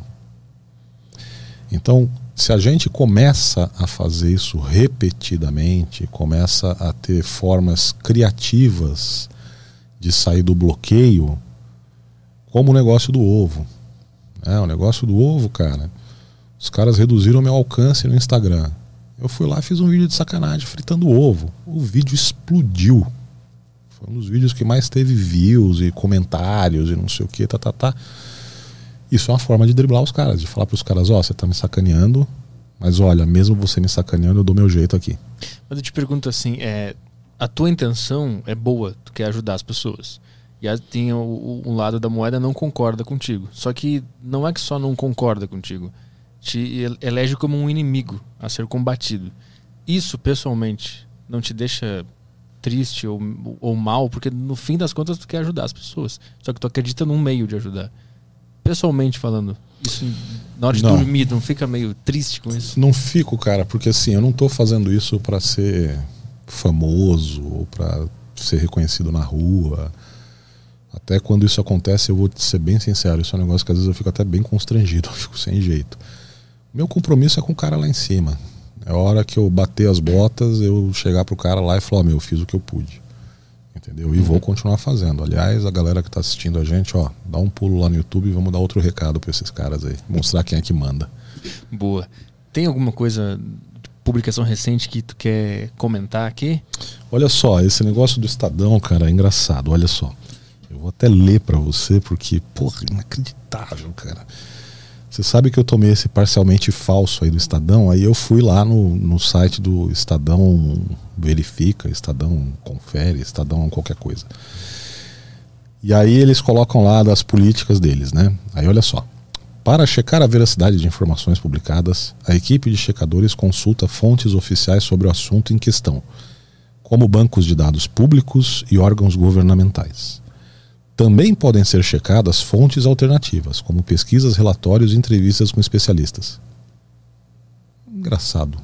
Se eu sou especialista, por que, que o especialista deles vale mais do que eu? Começa por aí, mas continua. O objetivo é encontrar informações que confirmem ou desmintam a mensagem que está sendo compartilhada. Legal. Segundo esta metodologia, opiniões, comentários, previsões sobre o futuro e conceitos amplos não podem ser checados. Ou seja, o Estadão comprova, o Estadão verifica, o Estadão whatever, está dizendo que eles não podem pela política deles, checar opiniões. Então, que porra eles estão fazendo checando o meu Instagram, onde eu dou as minhas opiniões? Uhum.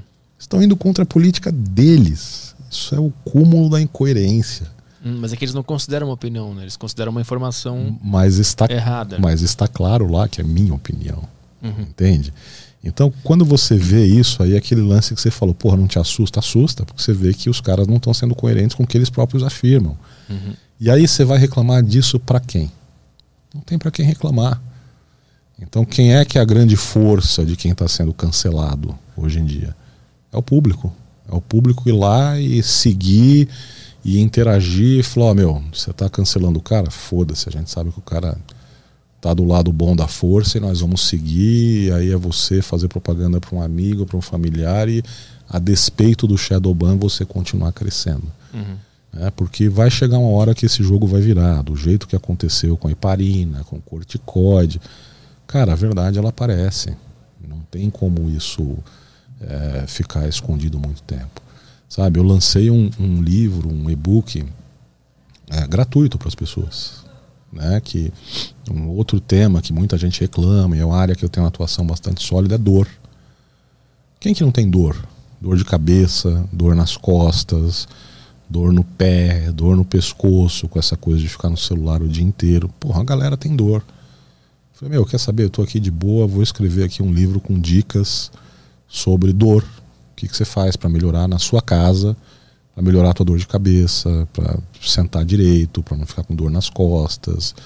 Porra, peguei uma fisioterapeuta, pedi para ela fazer um conteúdo extra com exercícios de físico que você pode fazer na sua casa, com coisas que você tem em casa. Cara, prestação de serviço gratuita. Fiz uma live para lançar o e-book.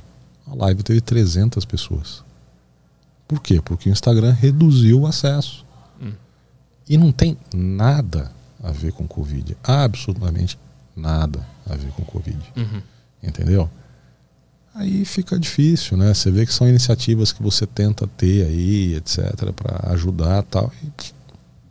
e Em nome da, da, dessa, de uma versão da história, eles, eles atrapalham uma coisa que tem nada a ver com, com a doença, né? Que é sobre dor que tu estava falando. Exato. Eu tenho, eu tenho até, sabe, Petri, eu tenho um curso à venda sobre isso, mas é um conteúdo mais denso, mais aprofundado, que é para realmente aquele cara que é, ele quer ir um pouco além, ele quer compreender como é que a dor é informada ao cérebro, quer entender o mecanismo da dor, etc. Tudo bem, como é informação mais aprofundada, esse cara tem que pagar por isso. Mas não é justo que eu não possa é, ofertar de graça uma orientação básica para as pessoas. Que isso não é pago, isso é gratuito, está sendo distribuído gratuitamente.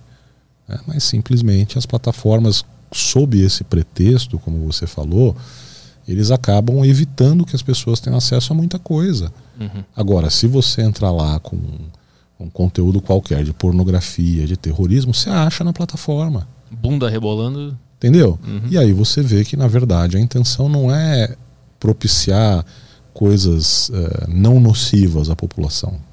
Tem algum outro objetivo por trás disso. Tu tem alguma hipótese de qual seja esse objetivo? Cara, eu acho que, infelizmente, existe uma, uma visão aí. eh, como é que eu vou te dizer? Uma visão muito ideológica das coisas e a galera acaba rotulando as pessoas. Só que as pessoas, elas não são, eh, pelo menos as pessoas normais, elas não são rotuláveis. Eu consigo dizer que o Petri é bolsonarista? Não. Por quê? Pode ser que você tenha partes da sua opinião que batam com a opinião do atual presidente. Em outras pautas, talvez você se alinhe mais a coisas que o Lula defendia. Em outras pautas, talvez você se alinhe mais na área ambiental da Marina, por exemplo. Eu sou Cabo da Ciolo. Esse, esse é o meu, esse é o meu cara. Então, o que, que acontece? A gente, na verdade, a gente é uma colcha de retalhos. Né? Você carimbar alguém como. é, ah, esse cara é o representante do Levi Fidelix. Cara, isso é muito burro. Uhum. Por quê? Porque você não é uma cópia daquele cara. Você pode pensar igual o cara na parte econômica, mas a tua parte de direitos é, dos homossexuais pode ser alguma coisa que tem mais a ver com a Manuela Dávila e de repente a sua parte uh, de pensar sobre mobilidade urbana tem a ver com o Levi Fidelix. E, cara, como é que você vai rotular você numa coisa? Uhum. Se você faz isso, você acaba sendo tão incoerente que você fala, porra, o Petri ontem era bolsonarista, hoje ele é lulista. Sim, sim. Não, eu sou eu. A política impregnou a, a Entende? E aí isso, no final das contas, ao invés de ser alguma coisa que beneficia a população, isso está prejudicando a população. Então, é, você vê, tem algumas coisas que não podem ser contaminadas pela política. Médico. O médico, ele obviamente, ele tem a visão política dele em quem ele vota e em quem ele não vota. Mas enquanto médico, ele não pode ter. Ele tem que tratar igual o paciente, seja paciente de qual vertente política é. Tanto é que a gente nem pergunta para o paciente em quem ele vota. Claro. Juiz. Juiz também não deveria ser impregnado pela política. Porque ele tem que ser um cara imparcial. Ele tem que julgar o bandido, seja ele de um lado ou do outro. Uhum. É? Ou agora algum policial, algum juiz, quando o cara mata o outro na rua, fala: vem cá, você votou em quem? Votou no Bolsonaro, tá liberado. Votou no Lula, tá em cana, vagabundo. Porra, não tem isso, cara. Isso não existe. O cara fez merda, fez merda. Ponto. Não é? Então, algumas coisas elas não podem jamais ser impregnadas pela política. Porque senão você começa a fazer injustiça. E as redes sociais hoje, elas têm que se conscientizar que elas são um dos veículos principais de informação. Elas não são mais simplesmente é, um meio de comunicação privado que o cara fez para colocar o rostinho das meninas que deram fora nele na faculdade, como foi a origem do Facebook. Não, não é mais isso. Muita gente não lê mais notícia, vai checar o que tá, saiu no Facebook ou no Instagram. Então, isto deveria ser o cara que é o CEO lá, o cara devia olhar e falar assim: meu, os caras estão se informando através da gente. Então a gente tem que deixar essa merda aí se regular sozinha. Por mais que eu não goste da notícia que fala da ivermectina, cara, pô, tem que deixar o pau torar aqui. Hum. Porque tem que aparecer os dois lados. Porque qualquer que seja a sua intervenção, por mais que a intenção seja boa, tipo, ah, eu não vou colocar isso aqui porque isso aqui pode ser uma notícia que estimula as pessoas a não se vacinarem, por exemplo que eu acho um absurdo, mas enfim. E o cara pode ter essa intenção. Falar, ah, não, não vou colocar isso aqui, pode ser que as pessoas leiam e não se vacinem porque leram isso aqui. A intenção é boa, mas você criou um mecanismo de censura. E mais do que isso, quem é que vai dizer se essa informação é boa ou não é boa? Ah, não, eu vou colocar essa informação. Quem vai ser o meu juiz se a informação é boa ou não é a revista Lancet. Ué, a própria revista Lancet esse ano teve que retirar um artigo porque tinha informações falsas no artigo. E a própria Lancet reconheceu isso num ato exemplar de honestidade científica. Na edição seguinte, eles falaram: olha, nosso último artigo está retirado porque tinha falhas graves e falsidade de, de, de dados. Qual era o, o objeto? Hidroxicloroquina. Hum. Então veja, é, até uma revista grande, uma das principais revistas médicas, ela pode errar. Aí como é que você quer que eu acredite que a dona Maria, que tem 20 anos de idade, que nem beija na boca direita ainda, vai saber mais medicina do que um médico que está atuando na área? E aí você coloca nessa menina, ou nesse garoto, ou nesse menine, uma responsabilidade de classificar uma informação sobre a qual ele não tem estudo para isso? Isso não é só uma sacanagem com a população, isso é uma sacanagem com a própria pessoa que está nesse lugar de fact-check. Mas tu acredita que essas pessoas que fazem essas, esses fact-checks são, são jovens que trabalham nessas empresas? Quer que eu te mostre? Quero. Olha só.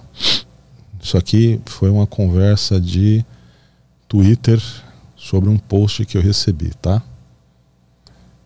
Vou te passar. Dá uma lida e depois abre o perfil da, da checadora de fatos aí. Então, para a galera que está em casa aí, vamos lá. Mas essa pessoa aqui, ela, ela é uma checadora oficial. Pode ler que ela se, ela se identifica. Quer que eu leia toda a conversa aqui? É, não tá. precisa falar o nome dela, né? Pra gente não expor. Tá, então. É... Sou a fulana de tal. Quer que eu leia o que tu escreveu também? Ou é... Fica à vontade. Tá, o- então, o, o, o Paulo que escreveu é. Não caiam na conversinha de que a vacina da PFI, ZR, pessoal, é segura para a criança só porque o FDA e o CDC aprovaram. Aqui está a cópia do documento elaborado pela própria empresa em seu pedido de autorização de uso. Ah, o post que a gente Esse passou post, ali, né? exatamente. Tá.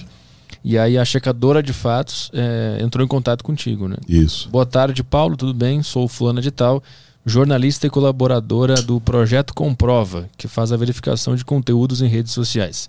Estamos fazendo a verificação de uma sequência de tweets eh, de sua, Isso, minha. entre parênteses que ficou nada aqui, e gostaria de fazer algumas perguntas. Qual a fonte da sua postagem? É, no mesmo documento postado, a farmacêutica afirma ser baixo o risco de miocardite e que o benefício o supera em muito. Você leu o documento todo? e terceira pergunta: Você foi vacinado contra a Covid? Cara, que invasão de privacidade. Mas tudo bem. Cara, quatro, você pretende manter a publicação? Aí o Paulo respondeu. é, e aí ela. Eu vou ler a resposta para Aham. o pessoal saber. Um, o próprio. Isso aqui é, numa, é em DM do Instagram, né? Isso, do Twitter. Do Twitter, tá. É, aí o Paulo respondeu. é, o próprio documento apresentado pela Pfizer ao FDA, que tem 82 páginas. É a fonte, a resposta que- da, da pergunta delas, qual era a fonte do, do- do- da postagem. A pergunta 2, que era se ele tinha lido tudo, claro que li o documento todo. Terceiro, você foi vacinado? Sim. É, não sou anti-vacinas, muito pelo contrário. Quatro, você pretende manter a publicação? Ele respondeu, e por que não manteria? Aí ela, ela responde aqui, a checadora de fatos. Você falou só desta parte específica, sem contextualizar que os riscos são considerados baixos, com base nos estudos anteriores. Como explica o restante do documento, você não acha que pode levar a uma interpretação descontextualizada das pessoas e des desincentivar a vacinação? É, não, a fonte está lá e a página inteira também, sem ocultar nenhum ponto. Quanto a não incentivar, não se trata disso, se trata das pessoas terem o direito de saber que o próprio fabricante diz que os riscos só serão conhecidos após cinco anos do início da vacinação. Isso é inédito e absurdo. E volto a repetir: isso não é ser contra vacinas, isso é ser contra esta vacina nesse grupo etário sem estudos de segurança adequados. Aí ela respondeu certo. Obrigada pelo retorno. Agora dá uma olhada no perfil e veja mais ou menos a idade da checadora, da experiente checadora especialista. O cabelo roxo. Aquele cabelo roxo. Ah, pois é. Deve ter o que? Uns 15, 20. É, eu acho que tem uns, uns, tem uns 20 anos. Estagiária de jornalismo, provavelmente. Vi muito assim na faculdade de jornalismo. Tinha de várias assim. Então veja. é, Chamava, da- eu falava as Frida Kahlo. As Frida Kahlo. Então o que eu acho, cara, assim, na boa, pô, eu acho que a menina é super bem intencionada. Primeiro, já tem um puta mérito porque ela tá trabalhando, Uhum. ela não tá aí de sacanagem. E ela conseguiu manter uma conversa comigo, né? De é, olha, vi seu post, ficaram essas dúvidas, e papapá, eu respondi, ela respondeu, respondeu. Então esse tipo de coisa eu acho bacana, porque ela realmente fez contato e veio se informar, etc, etc. O meu ponto é, você colocar numa menina tão jovem uma responsabilidade de julgar se um argumento extremamente técnico é verdadeiro ou não, não é uma sacanagem só comigo, é uma sacanagem com ela. Eu que sou médico, que estudo todo dia, todo dia eu abro o PubMed, vejo o que, que tem de publicação recente sobre essa doença e vou lá, estudo, eu tenho formação para analisar criticamente um artigo. Eu muitas vezes eu fico em dúvida. Então como é que uma menina que não tem formação na área e é super jovem consegue, vai ter a, a capacidade e a responsabilidade de classificar alguma coisa como verdadeira ou falsa? Uhum. E como é que a população vai confiar numa checagem dessa de uma menina que não tem formação técnica, não tem vivência, classificando uma informação extremamente técnica de um médico que se atualiza diariamente sobre isso? Então isso é uma sacanagem tripla, é uma sacanagem comigo, é uma sacanagem com a população e é uma sacanagem com ela que está assumindo uma responsabilidade absurda. Né? Se ela for uma pessoa é, coer- coerente, consciente, Imagina, essa menina dorme hoje tendo classificado um tweet meu como falso. Aí dali a três meses sai a comprovação do que o que eu estava falando era verdade, como foi com heparina, como foi com corticoide. Se ela for uma pessoa consciente, ela fala, putz, três meses atrás eu classifiquei isso como, como falso. É dar poder na mão de um jovem. Quantas assim, né? pessoas morreram porque acreditaram na minha classificação? Se fosse eu que tivesse feito isso, eu ficaria mal. Hum. Eu falava, meu, puta, morreu um monte de gente porque eu disse que era falso um negócio que era verdade. Puta, que merda que eu fui fazer. Mas amando de quem tu acha que ela tá fazendo isso? Obviamente ela é funcionária de uma empresa. Exato, entendeu? Agora, eu acho que é uma tendência. Né? Amando de quem? Não sei, Petri. Qual é o interesse que tem por trás disso?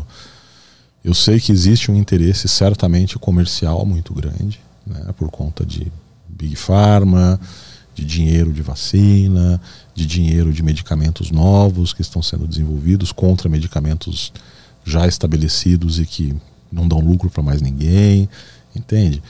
Agora, certamente esse dinheiro não vai parar na mão dela.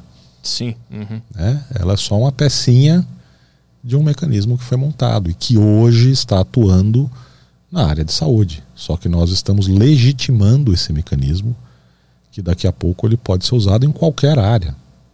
Se o cara olhar para você e falar assim, eu não gosto mais de cara de cabelo comprido, e o cara resolver criar uma campanha de banir da rede qualquer pessoa que diga que homens usarem cabelo comprido não tem problema nenhum, e ele passar a divulgar somente informações, homens de cabelo comprido espalham piolho.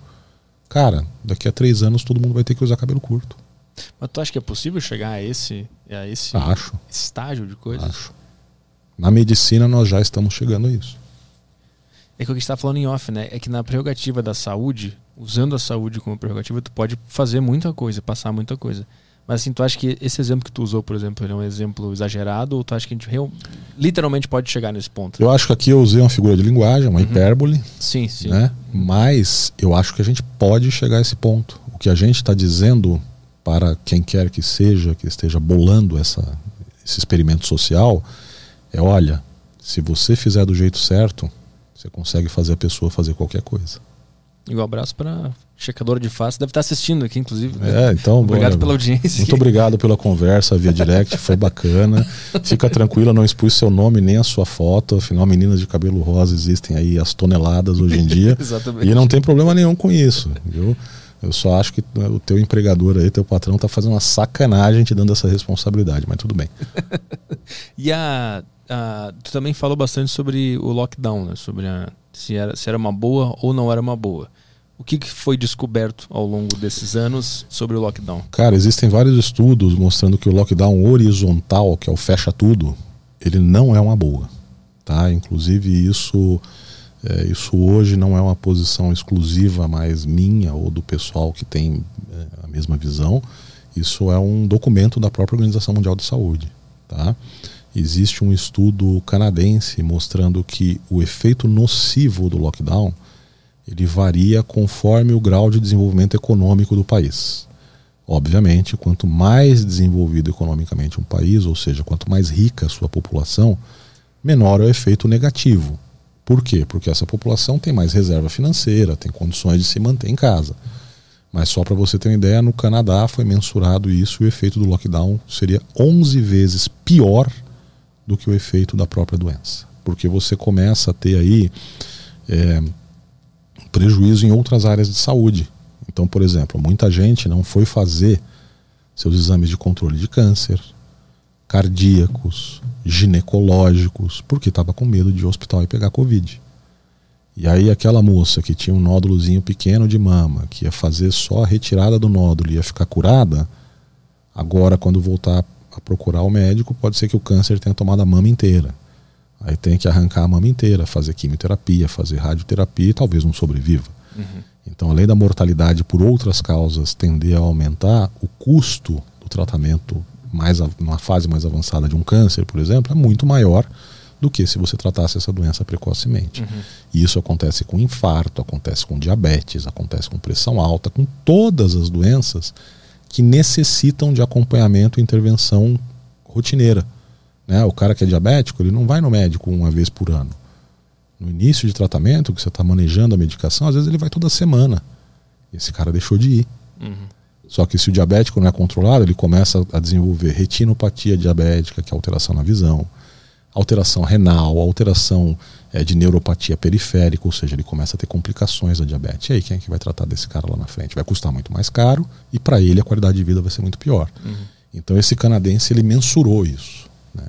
E aí ele chegou a essa essa conclusão. E tem outros estudos também comprovando isso. Tirando esses, esses casos da pessoa né, não ir até o hospital e tal para se, cuidar, é, existe algum estudo que mostra sobre a transmissão do, do, vírus em si? O lockdown funciona ou não funciona? Na verdade, existem alguns estudos mostrando que o lockdown ele exerce uma pressão seletiva para o desenvolvimento de variantes. Tá? Hum. O que, que você faz com o lockdown? Você, você cria bolsões de pessoas suscetíveis porque você esconde aquelas pessoas do vírus, tá? Mas o vírus não vai falar, ai não, todo mundo se escondeu, não, todo mundo morreu, eu não vou ficar aqui mais, eu vou embora desse planeta. O vírus está ali, cara. A hora que você sair de casa, sair do esconderijo, ele vai continuar pegando. Hum. E quando você cria bolsões de suscetíveis, é mais ou menos assim, ó. Se eu for hoje com você numa aldeia indígena isolada da Amazônia, daqui a duas semanas metade da aldeia vai morrer de gripe. Por quê? Porque esses índios ficaram isolados ao longo de décadas, não tiveram contato nenhum com o vírus da gripe, então eles não têm nenhuma proteção contra a gripe. Então, mesmo um vírus simples da gripe vai dizimar aquela aldeia. Quando a gente isola indiscriminadamente todo mundo da população, a gente está criando bolsões de pessoas suscetíveis ou vulneráveis àquela doença. A hora que a galera sair do confinamento, vai ter um novo pico.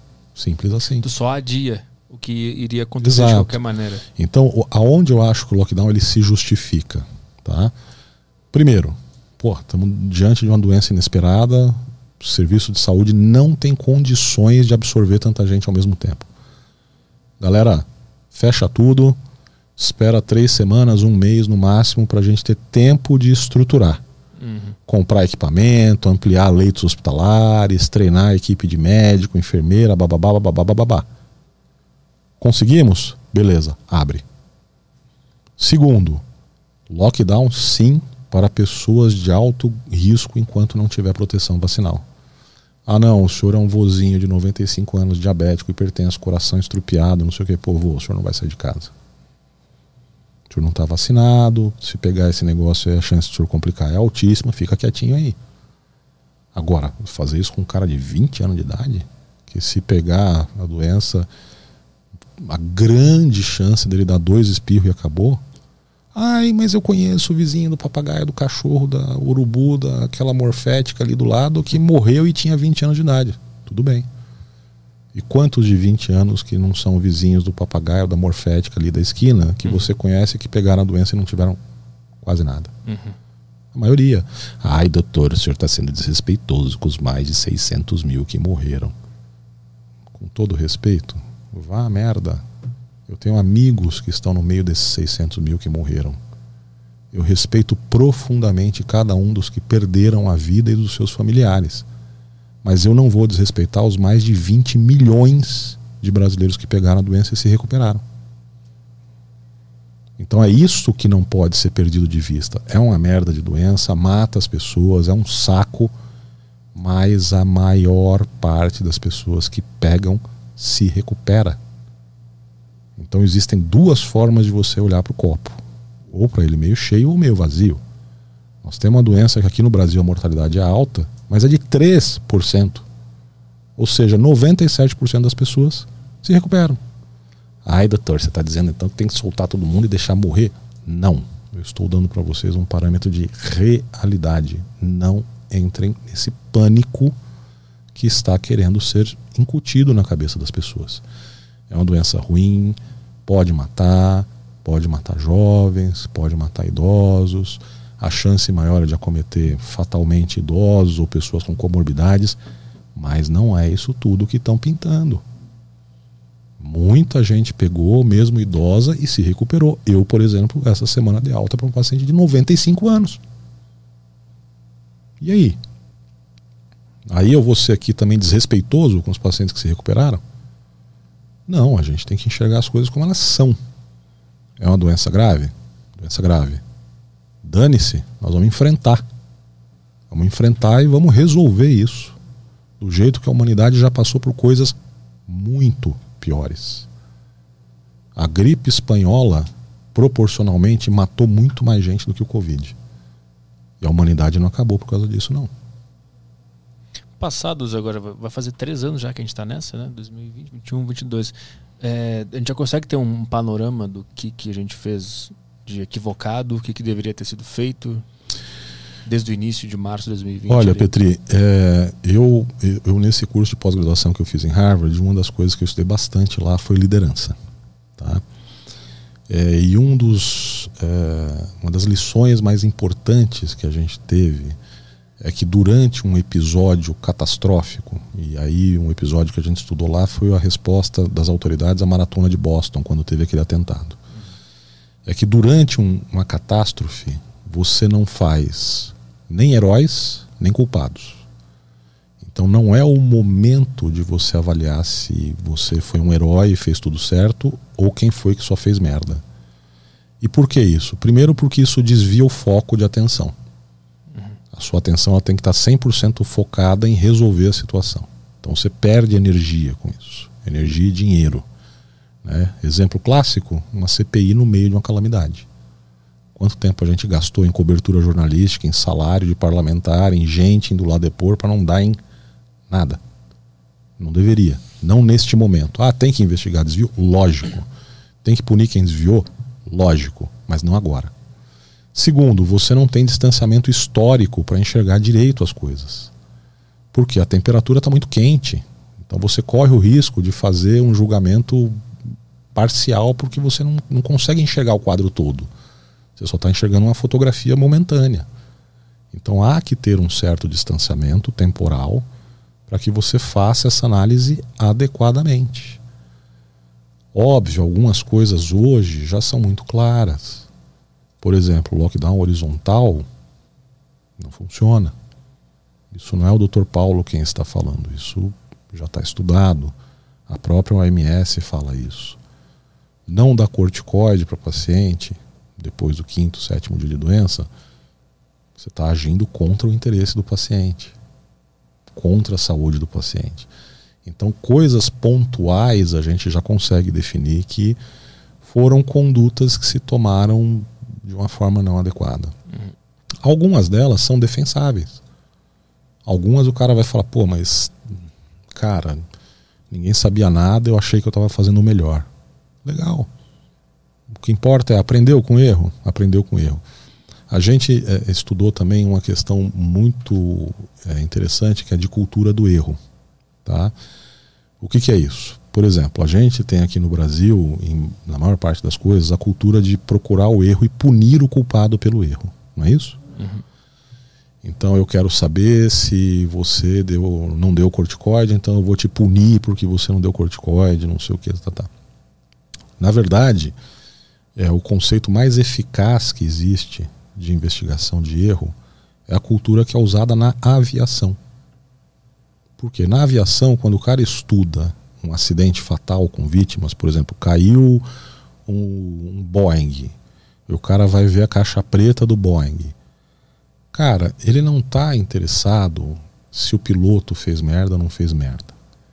Porque existem uma série de mecanismos de detecção de erro precoce e de compensação daquele erro. Para caso o piloto faça uma merda, acende uma luz, soa um alarme, é, pula um palhaço no meio da cabine, acontece alguma coisa para compensar aquilo e o piloto ter tempo de reação de não deixar a coisa descambar. Então, aonde é a análise verdadeira da cultura do erro na aviação? É para estudar por que, que toda a sequência de processos falhou a ponto de ter um acidente fatal. Então é isto que a humanidade precisa incorporar. A gente deve analisar uma situação e ver onde é que nós erramos. Não, óbvio, quem errou tem que ser responsabilizado, etc. Mas isso não é o principal. O principal é, ok, a nossa resposta aqui foi falha. Morreu mais gente do que deveria, a gente poderia ter menos gente morta. Como é que a gente pode fazer? Quais são os processos que a gente pode desenhar? Quais são os mecanismos que a gente pode adotar? Para que numa ocasião futura, porque vai haver, Essa não é a última pandemia da humanidade. Teve a gripe espanhola, teve a AIDS, teve o ebola, teve o SARS-CoV-1, teve o SARS, teve o MEV, vai ter uma gripe suína, gripe aviária, lá, lá, vai ter outra. Então, como é que a gente pode fazer? O que, que a gente pode desenhar para que na próxima a gente se saia melhor do que a gente saiu nessa? O que, que a gente fez de errado aqui, mas não no sentido de culpar quem errou. Mas no sentido de não cometer o mesmo erro. Porque essa é a grande característica de qualquer animal inteligente, até um chimpanzé. Você pega o chimpanzé, ele bate com a pedra na cabeça, vai doer, ele não vai bater de novo com a pedra na cabeça. Ele não é burro. Então é isso que nós temos que fazer. Olhar para isso com um olhar crítico, mas com a motivação de melhora e não simplesmente de culpabilizar, de punir e deixar tudo igual. Analisar o que aconteceu e não buscar culpar aquele piloto que, que derrubou o avião. Exatamente. Esse é o ponto. Exatamente. E a obrigatoriedade de, de vacinação, como é que tu enxerga isso? Eu acho isso um absurdo. Tá? Um completo absurdo na medida em que você hoje já tem evidências muito fortes de que a vacina ela é, não garante que você não vai ter a doença e nem garante que você não vai transmitir a doença. Prova disso. É, comitiva do Bolsonaro para uh, Nações Unidas. Isso. Porra, o ministro Queiroga estava duplamente vacinado. Teve a doença e estava ali todo pimpão, tranquilo na dele. Não, eu estou vacinado, eu estou protegido. Porra, cara, ele pode ter transmitido para muita gente. Porque ele tinha um certificado ali dizendo: ó, o senhor está vacinado, então o senhor pode entrar no restaurante, o senhor pode ir num show, o senhor pode ir não sei aonde. Tá, e aí? E aí ele podia ter ido em todos esses lugares e ter transmitido a doença. Uhum. Ou seja, o que, que eu quero dizer com isso? Não se vacine? Não. Não distorçam que eu quero dizer com isso é: o cara tem um passaporte dizendo que ele está vacinado, não quer dizer que ele não pode transmitir. Então, para que ter o raio do passaporte, então? Uhum. Não tem cabimento. Se obrigar o cara a se vacinar, peraí, e se o cara já teve a doença, ele precisa se vacinar? Não. Então, por que, que eu vou obrigar o cara a se vacinar? Ah, eu vou obrigar o cara a se vacinar? E se ele tiver uma doença que ele não pode ser vacinado? Ai, doutor, mas aí é raridade. A raridade até acontecer na sua família, né? Isso aconteceu com, com o cara do Offspring da banda. Foi o baterista, né? Tu lembra disso, cara? Acho que foi o baterista do Offspring que ele tinha uma, uma doença e o médico dele disse para ele não tomar, porque podia dar uma reação naquela doença que ele já tinha recuperado e ele foi expulso da banda. Não tem cabimento isso, entendeu? Então você fala, ai, doutor, mas isso é raridade. Cara, você conhece o interior do Brasil? Você sabe se o seu Zé, que está lá em São Gabriel da Cachoeira, lá na cabeça do cachorro, ele vai conseguir ir no médico para investigar se ele tem o gene recessivo que pode levar ele a uma predisposição a ter trombose? A maioria da população não sabe. E aí, se você tiver esse gene recessivo que predispõe você a ter trombose, sabe o que pode acontecer? Você tomar AstraZeneca, você pode ter uma trombose e morrer. Existe alguma, alguma regra na ética da medicina que fale sobre a obrigação de alguém tomar um, uma, uma, medicação, porque eu fico muito dividido, né? Porque ao mesmo tempo que é pelo bem coletivo, também tem o individual de cada um de poder escolher o que fazer com o próprio corpo ou não. Como é, como é que Eu vou te tirar isso? essa dúvida já. Ah. Por que, que é pelo bem coletivo? É isso que eu quero entender também. Me responde, qual é a tua visão? Por que, que você acha que o indivíduo se vacinar é pelo bem coletivo? ele ajuda a estar mais imune, a não transmitir o vírus. Não Esse sei. é o ponto. não sei também, tô na dúvida. Qual que é a visão que todo mundo tem? Se eu estiver plenamente vacinado, eu não vou transmitir. Então não vou colocar meu avôzinho de 90 anos em risco. Não é isso? Uhum. E o Queiroga? Estava vacinado. Pegou a doença. Também estava transmitido. Mas, mas, tirando esse fato técnico, existe alguma... E o Tarcísio Meira? Sim. Estava vacinado pegou a doença, transmitiu e morreu da doença, inclusive. Então, a gente, pô, se você visitar hoje, por exemplo, outro dia eu vi a estatística dos ebalos. 73% dos pacientes dele, que ele tem tratado atualmente, são plenamente vacinados. Então, o que, que eu quero dizer com isso? A vacina é uma merda? Não. A vacina é excelente na medida em que ela reduz a chance de ter casos graves da doença. Então, para isso, ela funciona muito bem. Ela esvaziou os hospitais de São Paulo. E isso já é um feito fantástico da, da doença, do combate à doença. Agora, não quer dizer que você não vai transmitir. Então, a partir daí, o bem coletivo que a vacina promove efetivamente, pelo menos o que a gente está vendo com dados de vida real, é diminuir a, a, ocupação hospitalar. Porque diminui a transmissão, não necessariamente ela diminui. Uhum. Tá? Então, realmente, diminuir a ocupação hospitalar, não há dúvida que isso aconteceu. Ah, foi só a vacina que fez? Eu não sei se foi só a vacina, mas que ela teve uma influência nisso, muito provavelmente sim. Teve uma grande influência nisso. Ah, ela reduz a transmissão? Não sei. Mas existe alguma, alguma questão filosófica dentro da medicina sobre obrigar ou não alguém a tomar um remédio? Isso eu imagino que seja contra a, alguma norma da medicina. Sim, e um caso uh, marcante disso é a história da talidomida, né, que é um remédio antigo que se dava antigamente e começaram a nascer crianças com malformações secundárias ao uso da talidomida que ninguém sabia que iam acontecer. A partir dali, a medicina passou a ser muito mais cautelosa antes de dizer você é obrigado a fazer uso disso. Uhum. Né? Então, eu particularmente, assim, o Conselho Federal de Medicina, na figura do seu presidente, que é o Dr. Mauro, ele prega a autonomia do médico. Então, o que quer dizer isso? Que a decisão de usar um remédio ou não, de ser submetido a um tratamento ou não, de usar uma vacina ou não, ela depende muito mais de um acordo, de uma conversa, de um consenso entre o médico e o seu paciente do que uma posição de qualquer lugar, de qualquer instituição. E o próprio CFM se manifesta contrário à vacinação obrigatória. Então, o que, que eu defendo? O que, que eu faço? Petri, essa vacina tem esse, esse, esse, esse risco conhecidos. Os riscos são menores, pelo menos os conhecidos, do que os benefícios para a sua condição de saúde e para a sua faixa etária. Existem riscos que a gente não conhece ainda. A gente não pode afirmar que essa vacina é 100% segura. Você está ciente disso? Tor, Estou ciente, mas mesmo assim eu quero arriscar. Porra, Petri, então beleza, vamos embora, estou junto com você.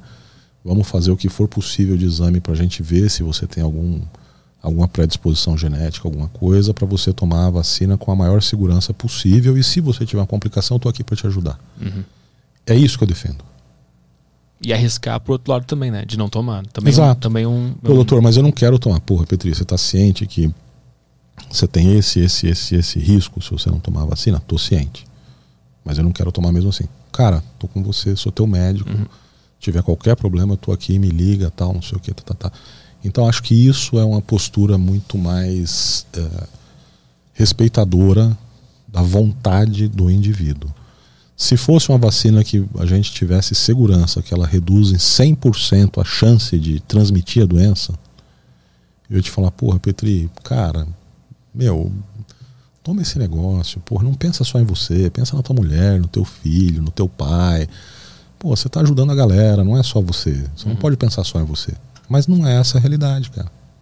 Mesmo nessa situação que fosse comprovadamente 100%, não, isso aqui resolve 100%, tu também seria contra o, o controle estatal, esse, essa, Sim. essa coisa de mandar tomar Sim, talvez eu tentasse te convencer do contrário. Agora, uhum. se mesmo assim você firmasse posição, eu tenho que respeitar a sua posição. Existe uma previsão legal que se um indivíduo se manifestar contrário, ou seja, se eu escrever um papel aqui, reconhecer firme em cartório, dizendo, olha, se eu chegar inconsciente no hospital, eu não quero ser reanimado, não faça nada comigo, e eu chegar inconsciente no hospital, o médico da sala de emergência vai ler aquilo, vai cruzar os braços, porque ele não pode legalmente fazer alguma coisa contrária a, um, a uma manifestação minha. Uhum.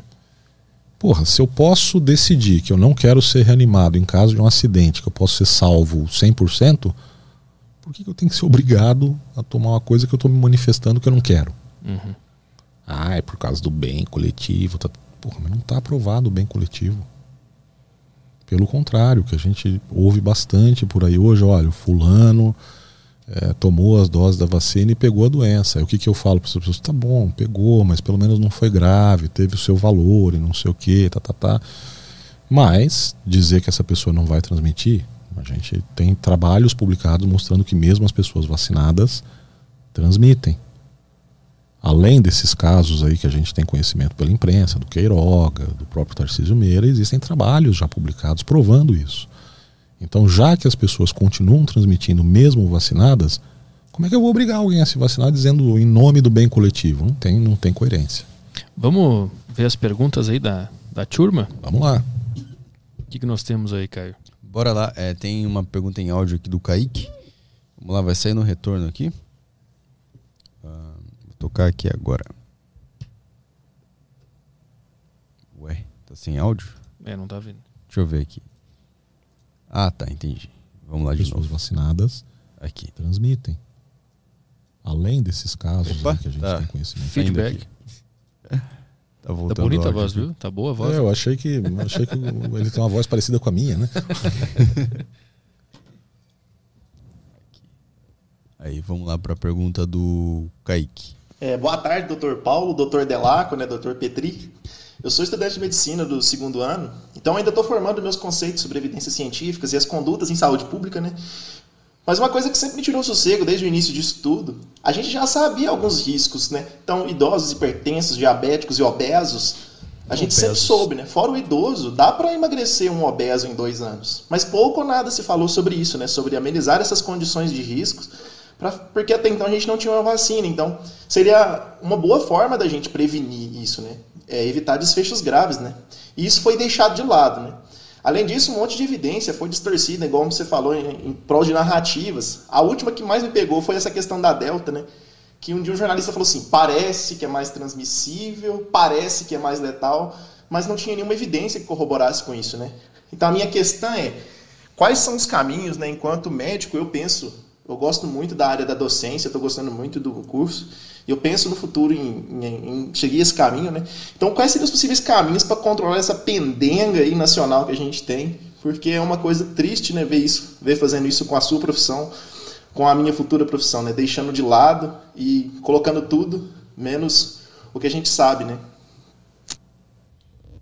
Vamos lá. Kaique, cara, primeiro eu preciso te falar que você é louco de querer fazer medicina nos dias atuais, vendo a gente tomar tanta porrada. Mas tudo bem, isso aí não tem tratamento, né? O cara quer ser médico, tem vocação, aí só o hospício salva.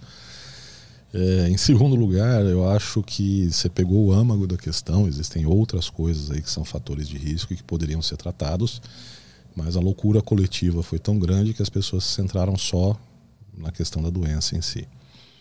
Uh, em terceiro lugar, falando de medicina baseada em evidências, esse é um sistema de conhecimento que foi introduzido pela Universidade de Oxford, mas no próprio manual de medicina baseada em evidências, logo na sua introdução, ele faz a ressalva de que isto é uma ferramenta para decisão clínica e que não é a única e que não pode ser usada como ferramenta exclusiva no manejo dos pacientes. Então, se é uma ferramenta e o próprio desenvolvedor diz isso, eu uso e dou peso a essa ferramenta que eu quiser. Então essa ferramenta ela não pode jamais sobrepujar o meu feeling clínico. É isso que eu te dou a dica aí para você aprender ao longo da tua faculdade a sentir e o principal é desenvolver uma boa relação médico-paciente, é que seu paciente confie em você, que você confie no seu paciente e que você possa com isso é, oferecer o melhor cuidado a ele, tá? Em relação a essas comorbidades é isso mesmo que você falou. Então, obesidade, alterações inflamatórias, elas deixam o organismo do indivíduo mais inflamado, como estado de base. E, portanto, quanto mais inflamado você está numa doença que desencadeia ainda mais inflamação, maior é o risco do indivíduo. Tá? E se você está no segundo ano, acho que foi isso que ele falou, né, de medicina, você acabou de estudar imunologia básica. Então você sabe muito bem é, dos conceitos de imunologia básica que eu não falei nenhuma besteira aqui. É isso aí, um abraço. Deixa eu aproveitar aqui, já que tu também é especialista em, é especialista em cérebro, né? Tu, tu é neurocirurgião. É, existe já alguma explicação de por que, que a Covid tirou o olfato e o paladar das pessoas? Sim, existe. O Covid, ele, ele, o paladar e o olfato eles são muito ligados. Né? Então, é, basta você pensar o que, que acontece naquele desenho animado, que o cara sente o cheirinho e aí já fica com a língua de fora. Né? Na prática, o que acontece? A gente sente o cheiro de uma comida, a gente já saliva.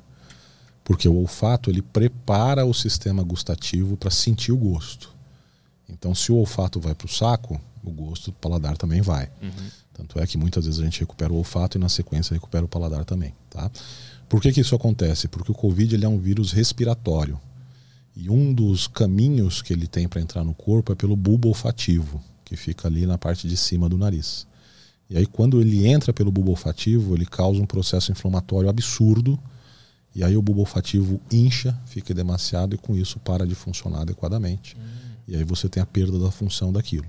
Igual quando você uh, bate o braço, por exemplo, e o teu braço incha. Não fica meio estranha a sensibilidade ali? Uhum. É a mesma coisa. Aí vai voltando a hora que desincha. É eu lembro que quando eu tive e eu perdi o olfato, eu fui pesquisar por que isso acontecia. Até então ninguém conseguia explicar ainda, né? Isso, isso é recente, essa explicação? Não, isso já tem uns meses já, mas é uma coisa que, infelizmente, pouca gente estuda e menos gente ainda fala sobre isso. E, de, e, a, e a, muita gente também relata tristeza, depressão, fraqueza depois de ter tido a Covid. Qual Sim, a explicação disso? Isso é a tal da síndrome pós-Covid. Né? Isso tem tanto a ver com o impacto emocional de contrair uma doença que as pessoas acham que vão morrer daquilo, quanto pela própria inflamação que também acomete o cérebro. Então, o estado inflamatório cerebral ele provoca uma queda de desempenho de memória, desempenho cognitivo como um todo, né? da pessoa ficar meio aérea, meio nas nuvens. Tanto que isso tem um termo, um termo específico em inglês que foi cunhado que se chama brain fog. É como se o cérebro tivesse ali no meio de uma neblina, o cara fica mais devagar. Isso geralmente dura umas duas a três semanas no pós-Covid e depois isso regride completamente. Do ponto de vista do vírus, qual é o benefício que ele tem é, atacando o cérebro esses lugares? É só porque ele estava ali ou ele... Ele está ali ele é um vírus, o Covid-19, ele é um vírus muito mais neurotrópico, ou seja, ele tem muito mais afinidade pelo tecido nervoso do que os outros. Covids anteriores. Porque o Covid-19 é um vírus de uma família de vários Covids. Né? A diferença desse é que ele é muito mais transmissível, é muito mais afinidade que ele tem pelo, te pelo tecido nervoso central. Né? Então ele consegue penetrar no sistema nervoso central de uma forma muito mais rápida e mais fácil do que os priminhos dele. Hum, é uma adaptação. Uma adaptação. É uma, era, era, um caminho que nenhum outro vírus não tinha, tinha sido explorado. Entendi. Puta, ele é, ele é malaco. Ele é bom esse cara. Toca mais uma aí. Tem aqui o Eu lavo teu carvalho. o meu não, malandro. Eu mesmo lavo, tá? Eu lavo teu carvalho. Essa é muito boa. Ele mandou aqui, boa tarde. É... Doutor, por que algumas pessoas são mais inteligentes que as outras? O que determina isso? Existem diferenças na estrutura do cérebro de uma mente como a do Einstein, é, comparado com a mente de pessoas de QI menores? Tipo a nossa. Medianos? É, tipo a nossa. É. Cara, em geral, o que explica um cara ser mais inteligente que o outro chama leitura e estudo, viu? Eu, eu recomendo ir por aí. Tá? É, cara, assim, agora tirando a sacanagem do meio, eu acho que existem hoje em dia, primeiro, esse conceito teu aí de QI é uma coisa que a gente não, não usa mais, tá? É, já foi provado que a inteligência no ser humano ela não é uma inteligência global. E aí eu vou me ater ao que você falou do Einstein, cara. Tu sabia que o Einstein foi reprovado em matemática na escola? Pois é, o cara gênio da física foi reprovado em matemática. O Einstein, na biografia dele que eu li, tá escrito, o cara não sabia amarrar o sapato. Era uma besta. É aquele de capinha azul, o livro? Eu, é, eu vou ler sabe, é. Tá lá na minha estante, cara, tá na é fila legal. lá pra ler. É chata a linguagem, assim, a leitura, o cara que escreveu não escreve de uma forma muito fluida, mas tem muita informação legal lá. Então, assim, o cara, meu, ele não sabia amarrar o sapato. Porém, o cara, para física, o cara era um gênio. Hum. O cara foi reprovado em matemática na escola. Por quê? Porque o cara era burro? Não, porque o cara tinha uma visão tão avançada da coisa que desafiou o sistema vigente na época. Tá? Estruturalmente, é, o cérebro do Einstein não tem grandes diferenças em relação a um cérebro de uma pessoa normal. O peso é mais ou menos o mesmo, tem dois lobos frontais, dois temporais, um cerebelo, etc. Mas a questão do funcionamento é muito otimizado. Então, mais do que a estrutura, importa o funcionamento, tá bom? Eu lavo o seu carvalho. E todo mundo é potencialmente então inteligente, muito bom em alguma área. Sim, você tem pessoas que são, porra, excepcionais pianistas e, como diria minha vovozinha, não sabe desenhar o ó com copo. Uhum. É assim, eu acho que eu opero bem, mas, porra, como desenhista eu sou péssimo, não sei fazer uma casinha. Mas isso tem explicação?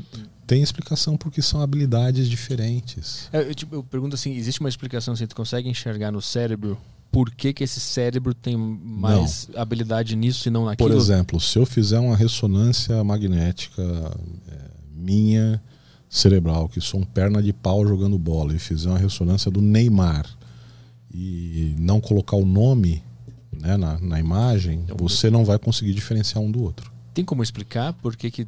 É como eu disse, é uma questão mais de funcionamento do que de estrutura. Uhum. Então é mais a forma de funcionamento do cérebro do que a estrutura. Para você entender isso de uma forma mais para o leigo, é, o, a, o que ele está dizendo aí da, da, do cérebro em si, da estrutura, é como se eu tivesse uma casa. A parede da casa. Porra, toda casa tem parede. Agora, o que, que muda? O funcionamento dela. Tem algumas que você chega, a porta abre por biometria e não sei uhum. o que, a outra você chega, tem um cadeado, corrente, não sei o que. Ou seja, o funcionamento importa mais do que a estrutura em si. Uhum. Tu já, tu já fez mais de quantas cirurgias no, em cérebros? Cara, eu não conto mais. Assim, eu, na minha residência, que já tem mais de 20 anos, eu já tinha feito mais de mil. Então tu já viu o quê? Uns 10 mil cérebros na tua ah, vida? Bastante. Já teve umas cabeças que eu abri também que eu falei, cadê o cérebro? Mas tudo bem. Como é que é ver o, cérebro? Porque é, é, o, é o órgão que manda em tudo e ele é muito misterioso também, né? A gente não sabe onde é que está a consciência, todo esse, Cara, todo esse papo. Assim, assim. É, foi para isso que eu fiz neurocirurgia. Hum. Entendeu? Porque eu achava uma área fascinante, uma área que, porra, tinha muita coisa para descobrir, uma área apaixonante. E a hora que você vê o cérebro ali ao vivo, pulsando, né? Porque o cérebro pulsa, igual o coração. Né? É muito legal. Mas é, recentemente, assim, recentemente eu digo de uns 10 anos para cá, é, a coisa ficou ainda mais legal, porque tem pacientes que a gente opera acordados. Então o cara fala com você durante a cirurgia, para você ver que você não está tirando nenhuma área que vai deixar o cara sem fala ou sem memória. É, às vezes, paciente de Parkinson, a gente opera o cara acordado porque a gente implanta um marca-passo cerebral e você pede para o cara levantar o braço e o cara levanta o braço todo tremendo, não sei o que, aí você liga o marca-passo, o cara para de tremer na hora. Então você precisa dar o comando para ele: seu João, levanta o braço. Ele levanta tremendo: seu João, vou ligar aqui o marca-passo. E aí, a hora que você liga, o cara para de tremer. Pô, tem paciente que começa a chorar, entendeu? Porque é um negócio muito gratificante, entendeu? Então, obviamente tu sabe onde está o lugar do cérebro que está mandando informação de tremer. O, Sim, o, alguns que que alvos eles já são muito bem definidos. A gente já tem o um conhecimento preciso aonde ele está. E o que, que, é essa informação? Por que, que ela está bugada? Por que, que ele está tremendo? Algumas pessoas têm a degeneração, por exemplo, no caso do Parkinson, de uma substância que chama substância nigra, que é uma substância relacionada à dopamina. E aí dentro daquela região ali da substância nigra existem núcleos específicos que deixam é, uma exacerbação do tremor, tem outros que levam a uma rigidez muscular muito grande, aí o cara tem dificuldade de movimento, entendeu? E aí a gente vai e atua diretamente em cima desse núcleo, que é um núcleo do tálamo que ele é submilimétrico, como a gente fala, né? Um núcleo muito, muito, muito pequenininho. A gente pega a coordenada exata dele, coordenada tridimensional, e coloca o marca-passo ali. E esse marca-passo ele faz o quê? Ele faz a função da dopamina, porque a dopamina é um neurotransmissor e ela tem a função de você secreta ela de um neurônio e é captado no outro através da sinapse. Então, aquela substância química, ela causa na outra extremidade um impulso elétrico. Então, se eu tenho a queda dessa substância química, o que, que eu faço? Eu coloco um negócio lá que faz o estímulo elétrico. Hum, dá um, literalmente um choquezinho. Exato. E fica, fica. Como se fosse a dopamina. Cara, que loucura. É legal. Bem louco. Existe alguma explicação da, do que é consciência, cientificamente falando? Isso é uma questão que aí a gente entra um pouco na filosofia da coisa, porque a consciência ela, ela envolve valores morais, ela envolve a tua percepção do mundo, ela envolve uma série de outras coisas. A gente não tem um necessariamente um, um local anatômico onde a gente diga aqui é a sede da consciência. Uhum né? porque é uma função mais integrativa, ou seja, integra várias partes do cérebro que uma função centralizada num único local. Isso está sendo investigado? Ah, sempre a gente investiga, cara. Tem muita coisa ainda que a gente tem que descobrir é, do cérebro, muita coisa. É um campo ainda vasto de estudo. Qual o maior mistério que para ti te pega mais, te surpreende mais sobre o cérebro? Olha, é, o que rotineiramente a gente se surpreende é porque existia um conceito quando eu comecei a fazer neurocirurgia de que o cérebro não se regenera. E às vezes a gente vê que isso não é verdade. Hum. A gente se surpreende às vezes com pacientes que a gente fala, ih, lesou isso aqui já era. E o cara recupera. Tem algum exemplo? Algum caso? Olha, eu já tive pacientes, por exemplo, com lesões na área motora primária, que é o que comanda a movimentação, que você fala, ih, não vai ter saída. É uma lesão de uma batida Às natural? vezes de trauma, às vezes por um derrame. Uhum. E a gente vê que outras áreas cerebrais assumiram aquela função. E embora o cara não tenha tido uma recuperação 100%, ele tenha recuperado uma boa parte daquela função. Isso ainda não tem como explicar por como que isso acontece. É isso? Além de dizer que é o dedinho de papai do céu, não. Toca mais uma aí. Vamos lá, tem uma aqui do Matheus. Ele mandou aqui: Olá, povo. Ah, aí ele mandou a pergunta aqui: é, Você acha que a juventude está perdida? Matheus, eu acho que não, cara. É, eu, na verdade, a minha esperança são vocês, porque os caras da minha idade eu acho que já foi pro saco, né? Na verdade, eu quero acreditar que não, porque vocês vão cuidar de mim quando eu tiver mais velho, né? Então, por favor, ajude. Ah, deixa eu te perguntar, como é que foi a tua sensação quando tu fez a tua primeira cirurgia lá na residência? Quando tu viu o, o cérebro de perto? Espetacular. Assim, é um negócio que, porra, assim, aí vai. O que, que eu te digo, né? Assim, as pessoas acham que muito médico não acredita em Deus e essas coisas todas. É, eu, à medida que eu mais estudo, mais eu acredito. Porque o cérebro é uma máquina tão perfeita que não pode ser obra do acaso, cara.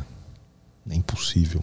Teria que ter tido muitas coincidências em sequência para fazer um negócio tão perfeito. Tu sempre acreditou e foi reforçando ou teve um momento que tu não acreditava e passou Não, teve acreditar? momentos que a gente se questiona, né? Você vai, por exemplo, num hospital de oncologia pediátrica, câncer em criança, câncer cerebral em criança. Você fala, porra, não é possível que o cara lá em cima seja tão filho da mãe a ponto de fazer uma criança que não tem culpa de nada sofrer desse jeito. Mas aí, à medida que você vai é, vendo a fisiologia, o funcionamento do organismo, o próprio sistema imunológico, o sistema nervoso central, você fala, cara, isso aqui não, não, é- não tem como isso aqui ser fruto do acaso. Isso aqui realmente tem alguma inteligência superior que projetou esse troço aqui para funcionar. Qual foi a- o, o, o caso e a cirurgia mais interessante ou mais difícil que tu já pegou? Eu gosto muito de operar malformações arteriovenosas, que, Que são eh, ligações anormais entre artérias e veias no cérebro, que deveriam irrigar o cérebro normal e que, por um distúrbio de desenvolvimento, não irrigam. né? E aí tem toda uma, uma alteração anatômica e fisiológica. E uma vez eu operei um garoto de 21 anos e eu falei: olha, a tua malformação está na área da fala. E a gente vai remover e vai restabelecer o fluxo cerebral normal, mas provavelmente você vai acordar sem falar. E aí ao longo dos dias você vai recuperar, à medida que o fluxo for se restabelecendo, você vai recuperar a tua capacidade de falar. E esse cara era um cara jovem e foi muito engraçado, porque o cara sabia o que ia acontecer. Então ele acordou, ele entendia perfeitamente o que eu falava, mas ele não conseguia falar. E o cara muito de boa, ao invés dele ficar puto com aquilo ou ficar preocupado, ele começava a dar risada. E aí ele conseguia se comunicar como? Escrevendo. Aí ele escrevia, porra, doutor, eu quero falar, mas eu não consigo falar, isso é muito engraçado, só pode ser praga da minha mãe, que ela fala que eu falo demais e não sei o quê. Mas ele conseguia. O que estava sendo interferido? Ele conseguia emitir sons ou ele não conseguia ele acessar o conseguia vocabulário? emitir sons, mas ele não conseguia é, montar a sequência motora de articulação da língua, da prega vocal, Ah. da boca para fazer aquele som virar uma palavra. Entendi, ele conseguia formar o, o, a- o A mecanismo. motricidade da emissão do som, porque o vocabulário ele acessava, tanto é que ele escrevia normalmente. Ah, é isso. E o som também ele conseguia emitir. Ele conseguia organizar os movimentos do, Da, boca, e da faringe para conseguir fazer a palavra soar. Cara, que loucura. Toca Legal. mais uma aí. Vamos para a próxima aqui. É, mais uma do Olavo Teu Carvalho. Vamos lá. é, Também queria complementar minha pergunta com uma reportagem que vi sobre uma enxadrista chamada Judith Polgar. O pai, o pai dela disse que a genialidade pode ser aprendida e que não necessariamente as pessoas já nascem assim. Ele testou essa tese dando uma educação para a filha dele que desenvolvesse a inteligência dela. Uh, atualmente, ela é considerada a melhor enxadrista feminina do mundo e ela tem um QI de, mil, de, mil, de 170 pontos. Uh, nesse caso, o senhor concorda com a tese do pai dela? Cara, eu, eu acho que você pode sim desenvolver alguma potencialidade que você já tenha. Então, de repente, essa menina ela já tinha algumas características que favoreciam né, esse tipo de atividade. O xadrez não é uma atividade simples, pelo contrário, eu, por exemplo, jogando xadrez, eu sou uma besta. é, apesar de saber todos os movimentos, etc., eu sou um péssimo enxadrista. É, provavelmente ela já tinha algumas características que o cara ele, ele detectou ali, ele investiu e ele desenvolveu aquilo. Né? Mas é o que eu falei antes. É, não existe uma inteligência única. Talvez ela seja uma ótima enxadrista e não saiba fritar um ovo. Talvez ela seja uma ótima enxadrista e não tenha capacidade de interpretar bem um texto, por exemplo, se for ler. É, eu acho que é, esse, essa questão do, da, do investimento em educação e etc., ele deveria ser muito melhor explorado se a gente fizesse um, uma análise de quais são as potencialidades daquele indivíduo. Ah, olha, o fulano ele tem uma visão espacial fantástica pô, vamos investir nisso? Pode ser que essa pessoa com isso ela seja um ótimo arquiteto, um ótimo engenheiro. Pô, o fulano tem uma capacidade de, de habilidade é, de cálculo porra, fenomenal. Pô, bacana, então vamos investir nesse garoto aí, vamos colocar ele para fazer é, computação, engenharia, cálculo, etc. E aí você extrai o melhor da pessoa. Isso é uma, é uma visão. A outra visão é, pô, o cara já tem essa habilidade fantástica, vamos investir no resto que ele não é tão bom. Para que ele pelo menos consiga ler um texto e interpretar de forma mínima, já que o resto ele já é acima da curva.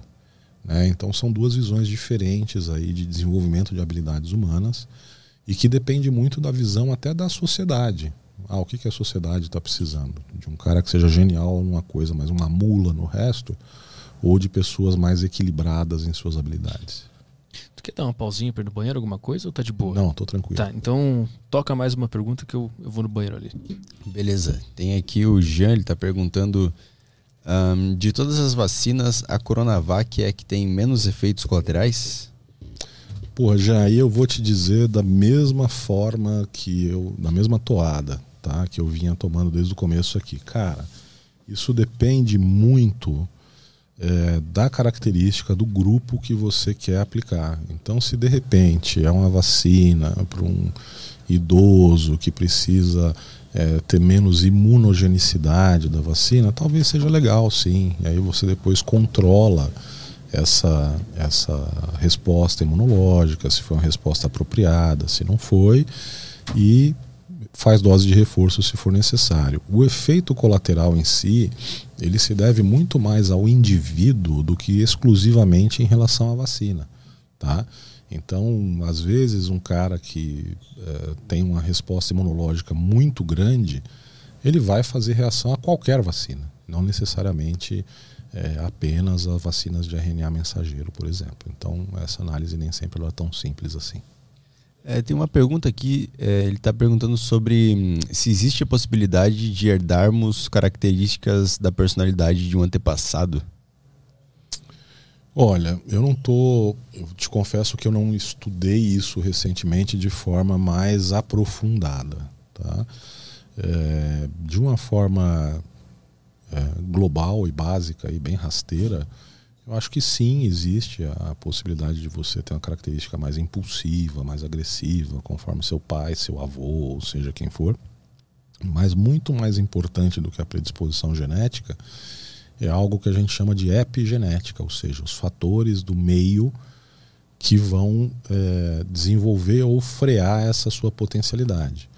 Então você pode ter uma tendência a ser mais agressivo, mas de repente receber uma educação é, mais repressora ou mais é, é, que te contenha mais e você dá um drible nessa sua tendência genética. Então eu não, eu não costumo acreditar apenas a genética, essa questão de comportamento, não.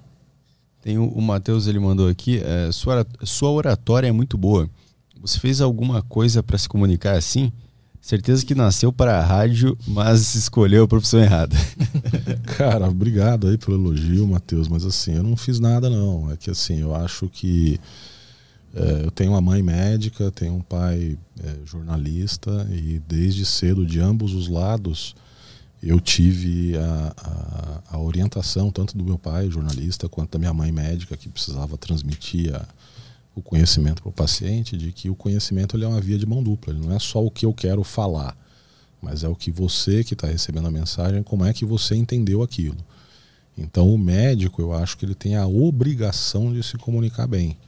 Porque não adianta eu saber como é que trata uma doença, virar para você e falar assim, atenção, Mateus, Mateus, você tem que tomar um inibidor de protease de forma tripartite ao longo do dia, porque senão você pode ter um efeito adverso que pode incidir no bloqueio do ramo direito do seu coração e evoluir a óbito. Você não entendeu nada, cara. Você não vai tomar o remédio direito, não vai fazer o tratamento direito, você vai se estrepar e aí eu vou ficar sendo conhecido como um péssimo médico. Então eu tenho que saber adequar o meu discurso à pessoa que está do outro lado da minha mesa. E, e, isso é muito importante, porque isso interfere no resultado do tratamento do paciente. É diferente de eu chegar e falar assim, ô Matheus, porra, cara, vamos deixar de mimimi, toma esse troço aí três vezes por dia, porque se você não tomar, você vai se lascar, malandro. Você vai tomar. Entendeu? Por quê? Porque você entendeu a importância de tomar, entendeu, é, enfim, o mecanismo. Então, essa questão da oratória eu nunca fiz preparação para isso, para discurso, para nada disso, mas eu sempre tive muita consciência que eu precisava que o outro lado entendesse o meu recado. Fosse pelo meu pai, que era jornalista, fosse pela minha mãe, que estava muito preocupada sempre em que os pacientes dela, muitas vezes pacientes humildes do SUS, que não têm um nível é, de escolaridade muito alto, pudessem entender adequadamente como que eles iam fazer o tratamento, muitas vezes tratamentos complexos. Toca aí. Ah, tem mais uma aqui do Renato. Ele mandou aqui. É... Caio, poderia perguntar para o Dr. Paulo qual o papel da fé para pacientes em tratamento de doenças agressivas? É placebo ou a comprovação científica? Cara, não é placebo. Tá, já te digo isso. Existe um estudo muito antigo, eu até perdi esse estudo, eu preciso achar ele de novo. Mas é muito legal esse estudo. É um estudo britânico, onde os caras pegaram é, dois grupos de pacientes exatamente iguais mesmo número de homens, de mulheres, mesma faixa etária, mesma doença, mesmo estadiamento de câncer, não sei o que, pegaram a lista dos nomes desses pacientes e um grupo eles mandaram para um convento, um monastério, whatever, alguma coisa desse jeito aí, um grupo de religiosos reclusos que estavam reclusos e que não tinham relação nenhuma com os doentes, não eram parentes, conhecidos, nada disso. Eles simplesmente mandaram a lista para esse convento aí e falaram: ó, reza por esses caras aí que eles estão precisando. E o outro grupo, exatamente igual, ninguém rezou por esses caras. E o grupo que foi objeto dessas orações é, teve uma taxa de mortalidade menor, menos complicações, menor tempo de, de internação hospitalar, não sei o quê. Então, esse foi o primeiro estudo que lançou luz aí sobre isso, de que realmente funciona. Pela reza dos outros. Dos outros. Não é nem ele nem... rezando por ele mesmo. Não. Então isso tem uma, uma é uma base, vamos dizer assim, esotérica. Quando a gente estuda um negócio que eu gosto pra caramba também de estudar, viu? chama física quântica. Hum. É, isso é muito legal, porque você mostra que a oração ela ativa algumas áreas do seu cérebro, que, como a gente já falou aqui, o cérebro ele funciona na base de transmissão por impulso elétrico. Né? Então você gera eletricidade, você gera um campo magnético, e isso, do ponto de vista de física quântica, você consegue transmitir para o alvo. E isso então o alvo receberia e transmitiria para energia elétrica dentro do organismo e com certeza teria um efeito lá. O que, que é a física quântica? Muita gente fala sobre isso aqui, eu nunca perguntei. Cara, a física quântica é uma forma diferente de você interpretar fenômenos físicos. Então, existe uma mecânica quântica diferente, existem princípios de energia diferentes. Então, por exemplo, vou te dar um exemplo idiota. Tá? É, você pega um elétron, tá? que é uma das partículas menores que a gente conhece do ponto de vista de física. E aí você é, divide esse elétron em dois.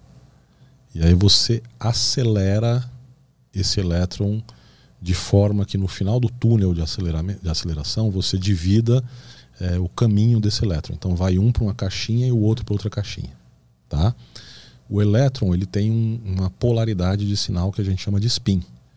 Então o que, que é isso? Ele está orientado para cima ou para baixo, vamos colocar assim.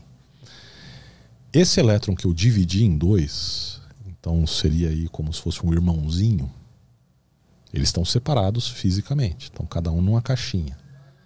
Se eu consigo mudar o spin de um, então se ele estava apontando para cima e ele começa a apontar para baixo, automaticamente o outro, mesmo estando separado fisicamente, muda de spin junto. Hum. Mesmo sem eu ter feito nada com ele.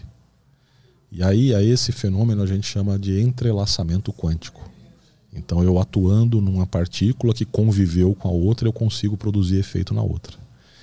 E isso aí existem estudos tentando correlacionar aquela história assim. Você está passando mal.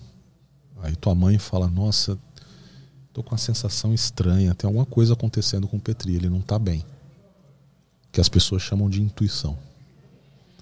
Os estudiosos, os cientistas, dizem que não é intuição, que é o tal do entrelaçamento quântico que, como você conviveu muito com a sua mãe, poderia transmitir por meios não convencionais informações para sua mãe de que você não está legal. Hum. Esse conhecimento ele ainda está na base do. Não, não é achismo a palavra, mas a gente sabe disso, mas não tem como aplicar nada na prática ainda. Ou, ou já tem como aplicar não, alguma coisa? Não, já tem bastante coisa aí de física quântica que o pessoal já está traduzindo aí para aplicações práticas. O que, que, por exemplo, já deve ser se aplicar depois de ter esse conhecimento? Cara, a própria questão de energia, né? Muita coisa de, por exemplo, carregamento por indução de celular. Hum. Isso é física quântica. Ah. Você está pegando energia elétrica que não está ligada por um fio, mas que está passando através do ar para o campo magnético para o teu celular. Hum. Mas na vida humana, entre nós, isso já teve alguma consequência? Aí eu acho que seria melhor você perguntar para um físico mesmo, especializado, que poderia te falar com mais propriedade sobre isso. Eu me considero só um curioso. Estudo porque eu acho muito legal essa, essa dimensão do conhecimento. Toca mais uma questão aí. Tem uma interessante aqui do Kaique. Ele falou: O que você acha que deveriam ensinar na faculdade de medicina, mas não ensinam? Cara, eu acho que ao longo dos anos a faculdade de medicina ela se tornou alguma coisa muito centrada em conhecimento técnico, em número, em evidências. E eu acho que o que essa pandemia ela mais mostrou para gente é que a gente deve voltar ao básico. O que, que é o básico? É você estar tá próximo do paciente, você ter uma boa relação com o teu paciente. Muitas vezes eu mudei a evolução do paciente, não com algum remédio que eu mudei, mas com a palavra de conforto. Não, porra, Petri, fica tranquilo. Você tá tomando a medicação, hoje você não tá legal, mas você vai ver que amanhã é um outro dia, você vai acordar se sentindo melhor e não sei o que. Cara, só essa palavra, às vezes o paciente já se. Puta, o doutor tá de olho em mim, ele tá falando que eu tô bem, então eu tô bem. Caramba, graças a Deus e não sei o que. Porra, a coisa foi bem. Então, essa questão aí do relacionamento, eu acho que é uma coisa que precisa ser melhor trabalhada. E a faculdade de medicina ela precisa se centrar mais nisso e e largar um pouco de ser tão técnica, tão exclusivamente tecnocrata. Fria, né? É. Como é que tu lida com a morte de um, de um paciente? Mal. Muito mal. Isso te afeta Bastante. na tua vida pessoal? Bastante. Eu ainda hoje, graças a Deus, eu perdi poucos pacientes. Mas quando eu perco, eu ainda fico me cobrando bastante, pensando se foi alguma coisa que eu deixei de fazer, o que, que eu posso fazer melhor, o que, que eu tenho que mudar. É, na minha prática específica de neurocirurgia, todas as minhas cirurgias elas são gravadas.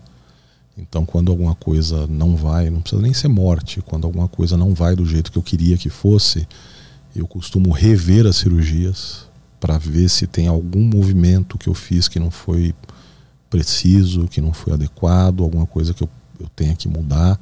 E mesmo quando as coisas dão certo, eu, como eu tenho um, um serviço de residência que eu ensino meus residentes, eu costumo observar e rever as cirurgias para ver se tem alguma coisa que pode ser melhorada, pode ser otimizada para tentar transmitir para os residentes alguma coisa que eles podem fazer melhor do que eu faço. Eu estava lendo que tu é, o, tu é o único habilitado no Brasil a usar cirurgia robótica, né? Como é que é essa cirurgia robótica? Cara, o robô em cirurgia ele tem muitas vantagens. Primeiro porque o punho do robô ele roda 360 graus em sete eixos diferentes. A minha mão não consegue rodar 360 graus em sete eixos, tá? Segundo, o robô ele consegue ter a precisão de alguns micra. O que, que é um micra? É uma fração do milímetro. Por mais que eu seja treinado e preciso, eu não consigo ter essa precisão. Então o robô, ele, ele, como eu costumo dizer, ele estende, ele amplia a capacidade humana. Porque eu sento aqui no console do robô e eu faço um movimento de 0,1 milímetro e lá na ponta ele entrega um movimento de 0,001 milímetro. Então eu consigo muito mais precisão, eu consigo muito mais ângulo de movimento. Então eu realmente eu fiz o curso de formação em robótica, em cirurgia robótica há quase uns 10 anos, acho. E eu tento aplicar isso em neurocirurgia, mas aqui no Brasil ainda é uma área bastante restrita. Né? Hum. Os convênios não pagam, ainda é uma tecnologia cara, não é todo mundo que tem dinheiro para pagar.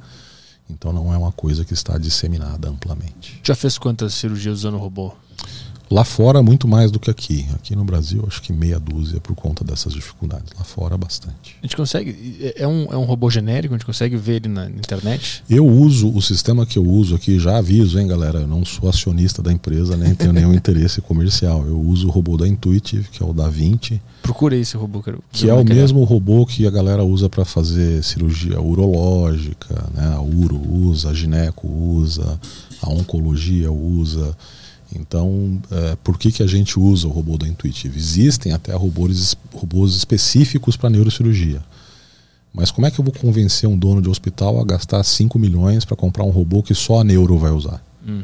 É muito melhor ele gastar um, com um robô que a neuro usa, que a uro usa, que a gineco usa, que a onco usa, porque ele vai ter muito mais retorno e isso vai se pagar muito mais rápido. Aqui no Brasil, onde é que tem esses robôs? Cara, num monte de lugar. Ah, é, é, Até no SUS tem. Ah, entendi. Eu achei que era uma tecnologia. Não, o HC tem, o Instituto do Câncer tem, o Oswaldo Cruz tem, o Sírio tem, o 9 de Julho tem, o Einstein tem. Ele, ele é usado em qualquer tipo de problema ou tu identifica esse aqui precisa de robô? Geralmente os procedimentos que exigem maior precisão se beneficiam. E além disso, existem cirurgias que são feitas com robô e são muito menos agressivas, são muito menos invasivas do que se a gente faz sem o robô. Veio, achou alguma imagem do Aqui. robô? Quer ver, Caio? Procura aí. É legal, tem um videozinho bacana aí. Você procura aí. É, da Vinci. É, robô da Vinci origami.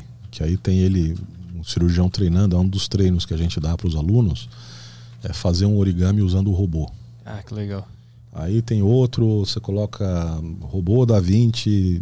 É, peeling a grape ou descascando uma uva também tem é outro exercício. Ah, esse é o origami, por exemplo.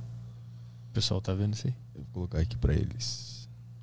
Isso aí a galera pesquisa aí, dá um Google e, e acha fácil. O, o, médico tá onde? Tá dentro de uma cabine? É um joystick? É, na verdade é um, é um console que tem fora, o médico não precisa estar tá paramentado, ele senta, coloca a cara, ele tem a visão 3D e ele maneja isso com as duas mãos, sendo que o robô tem três mãos, né? Tem três braços. Ah. E você varia entre esses braços com o pedal. Você seleciona se quer usar o 1 e o 2, o 1 e o 3, o 2 e o 3, o 2 e o 1, enfim, você vai alternando. Ah, então de fato tu mexe a tua mão como se tu estivesse fazendo cirurgia. Mexe porque o robô, todos os sistemas robóticos que existem são sistemas mestre-escravo. Então o robô escravo ele só faz o que o mestre, que é o humano, manda. Aí você está vendo ele fazer um origami, você acha que o origami é gigante, né? Aí quando ele acaba, ele puxa a imagem, aí você vai ver o tamanho real desse origami aí, ó. Já está acabando. que foda.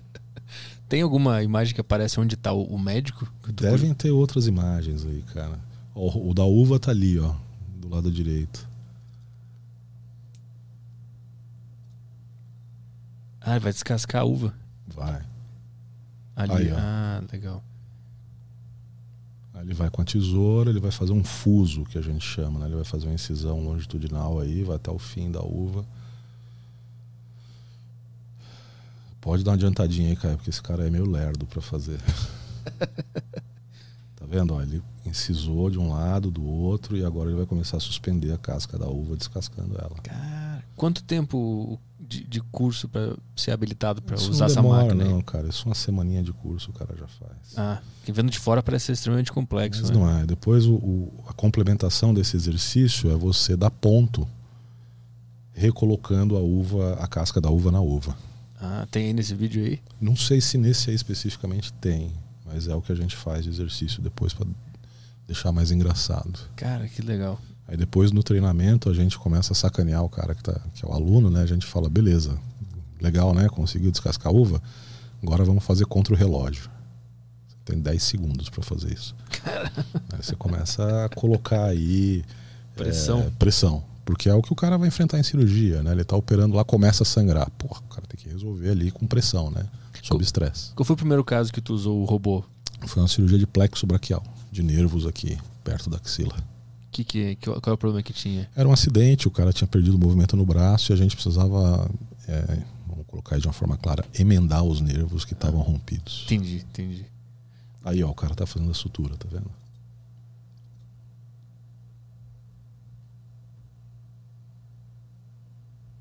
É um brinquedinho legal. Cara, que loucura.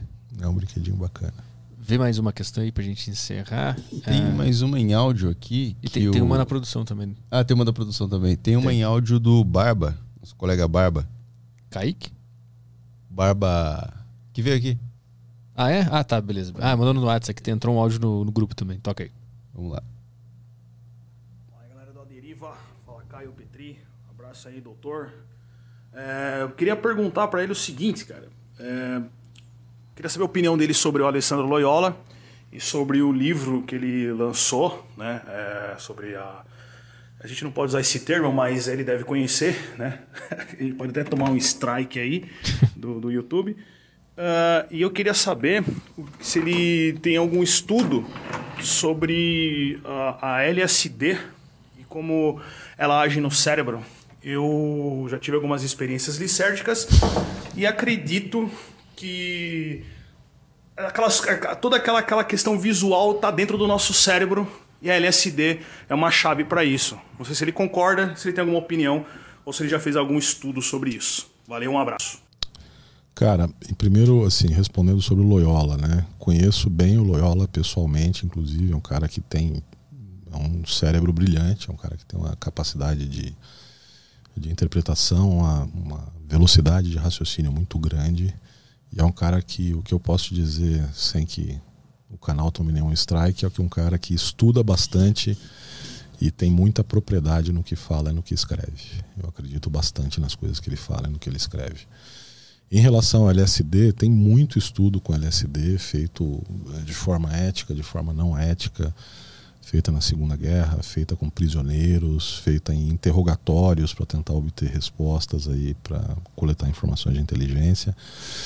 Uh, ele realmente atua nos neurotransmissores, ele atua uh, distorcendo a capacidade de percepção. Né? Então, as experiências que você teve, as imagens que você viu, etc., são imagens distorcidas devido a alterações de neurotransmissores. Isso já é bem comprovado. Ah, então é uma, é uma manipulação, não é uma liberação do que já estava ali. Não, não é uma liberação de nenhuma memória visual, por exemplo. É uma alteração na dinâmica dos neurotransmissores e que promove uma distorção de como você percebe as coisas. Toca aí. Vamos lá, pergunta da produção aqui para fechar? Vai. É, deixa eu só desbloquear aqui o celular. Aí. Ah, aqui a pergunta. ah, uma amiga teve Covid e hoje ela está com uma sequela que chamam de neurocovid. Conhece esse termo?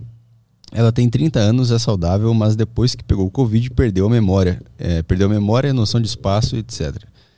Ela diz que sente que está sempre dopada.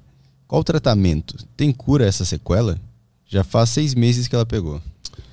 Olha, é, conheço o termo, na verdade não é neurocovid, o termo é long covid, é, que pode se manifestar em várias partes do corpo, desde o sistema respiratório, mas aí no caso dela no sistema nervoso central.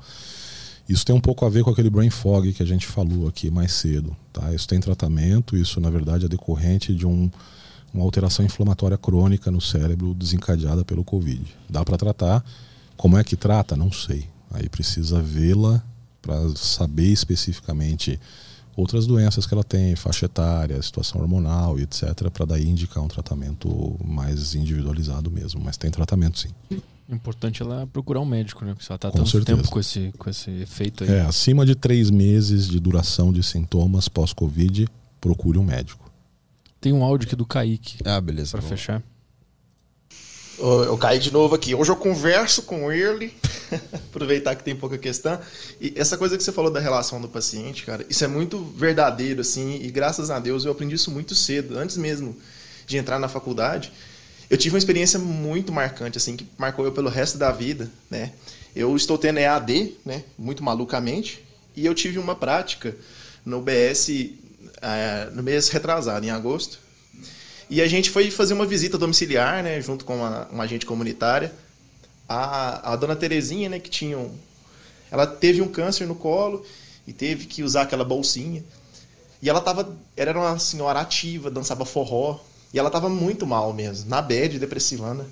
Eu e uma amiga minha de faculdade, a gente chegou lá, Dona Terezinha, a gente vai voltar aqui para ver a senhora, nós vai dançar forró com a senhora. A gente vai fazer a senhora caminhar na garagem. E no dia seguinte a gente retornou lá na hora do almoço, a gente não tinha essa necessidade, mas o fato da gente ter se preocupado com ela fez ela andar. E hoje a, a filha dela tem o meu WhatsApp, ela manda fotinha dela, videozinho dela dançando. Eu dei uma bolinha de fazer massagem para ela. Então assim, como que a gente marca as pessoas sem saber nada de medicina, porque eu não sei nada ainda. Mas como que essa relação ela é tão importante, né? E como você falou, eu sinto que isso perdeu, né? É, muito obrigado pela resposta, pelo papo. Tá sendo um dos aderiva mais legal que tá tendo aí no momento aí. Petrizão manda bem demais. Boa, valeu, obrigado. Pô, valeu, Kaique. Acho que você pegou a essência da coisa aí. O, o correto é você dar atenção e fazer com que o paciente sinta que ele, ele foi ouvido e que a gente realmente se importa com o que ele está passando, que a gente compreende e que está empenhado em tentar resolver. A gente nunca pode garantir que a gente vai resolver, mas é lembrar o que o Hipócrates fala, né? Assim, curar quando possível, aliviar na maior parte das vezes e confortar sempre. Esse é o princípio. Pra gente encerrar aqui, a gente não falou sobre coluna. A tua especialidade é cérebro e coluna, né? Isso. É, qual é a. Porque parece. Eu já vi um, um vídeo, algum documentário, alguma coisa, falando que a coluna ela tá completamente instável. Porque a gente, quando a gente saiu do chão e, e levantou né, como, como espécie, ela fica sempre instável. Ela foi feita para estar assim, né? De, de quatro. A coluna, ela vai ter um problema. Todo mundo vai ter problema de coluna, querendo ou não, ou tem o que fazer durante a vida? Não, na verdade tem o que fazer. Tá? A coluna, ela não é que ela está instável, a gente prefere o termo equilíbrio dinâmico. Ah, é mais bonito. É. É, o que, que a gente tem que fazer? A gente tem que manter a musculatura do core, que a gente chama, que é o nome em inglês para núcleo.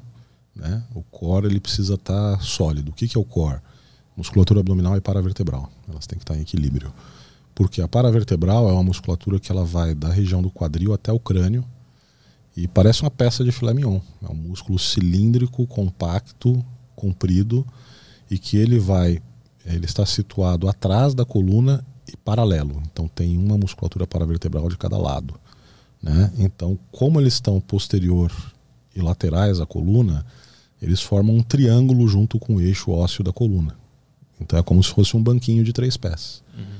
Se você mantiver o core fortalecido, você vai ter uma boa sustentação, porque essa musculatura forma outros dois eixos de sustentação que vai aliviar a- do trabalho do eixo ósseo, que é o eixo da coluna. E aí vai tranquilo. A maioria dos casos que chegam pra ti é porque a pessoa não se exercitou, foi sedentária. Isso. E aí existe uma instabilidade, uma degeneração, às vezes atividades repetitivas. Aí tem uma série de, de fatores aí que a gente analisa. E a postura também afeta? Afeta bastante. Coisas bestas, né? Só o fato de você ficar com a cabeça baixa, assim, olhando para o celular, você aumenta o estresse mecânico no disco intervertebral de seis vezes. Então precisa cuidar bastante. Mas é, um- é um lugar delicado, né? Bem. Com muitos detalhes. É, muito detalhe anatômico, mas pra gente que é neurocirurgião, é uma cirurgia grosseira, não é uma cirurgia complexa. Assim, eu digo pra nós, para nós nos cuidarmos. É um, Tem que cuidar. é um lugar complicado. É um lugar complicado, mas tem que cuidar. Né? Cuidando diariamente, você tem um- uma vida praticamente normal. E o treino pesado, ele pode influenciar? Pode, ele, é ele é- tem que ser estimulado, mas você não pode ir do zero para o pesado. Uhum. Então tem que pegar um educador físico, um profissional, e fazer um planejamento, desenvolver a musculatura de sustentação primeiro e depois ir aprimorando isso e fazer treinos cada vez mais intensos. Qual é a, a faixa etária que mais tem problema? Já é idoso ou tem muito jovem com Hoje em dia, muito jovem com problema de coluna, Petri, justamente por conta do sedentarismo, muita rede social, vida digital, não sei o que. A galera não faz mais atividade física, cara. Celular e computador aqui. Dia Corcunda, inteiro né? Dia inteiro. sentado ou deitado e não tem rua, ninguém brinca mais e não sei o que. Difícil. Academias fecharam. Academias fechadas, agradeço aí o- A a galera. histeria, né? Isso. Então tá, entrou mais alguma questão e podemos ir embora. Podemos ir embora. É isso aí? Então tá. Valeu, Paulo. Obrigado. Galera, obrigado. Valeu, Petri. Valeu, galera que tá assistindo aí. Tamo aí. Vamos ver agora a contagem regressiva pro, pro strike. Os strikes, é isso ou, aí. ou a menina de cabelo rosa vai entrar em contato com a É gente. isso aí. De repente você contrata ela aqui no- aí não rola o strike. Eu chamo ela, vou entrevistar ela aqui. Perguntar as coisas pra ela aqui. Valeu, galera. Quer divulgar Obrigado. alguma, alguma coisa aí? Cara, quem quiser seguir aí, o Insta, a conta oficial é arroba ppmelo. Tem um arroba médico Paulo Porto, que é a conta reserva, caso derrubem a conta principal. É, o YouTube é Dr. Paulo Porto de Melo, vocês conseguem é, acessar lá. E tem dois e-books gratuitos.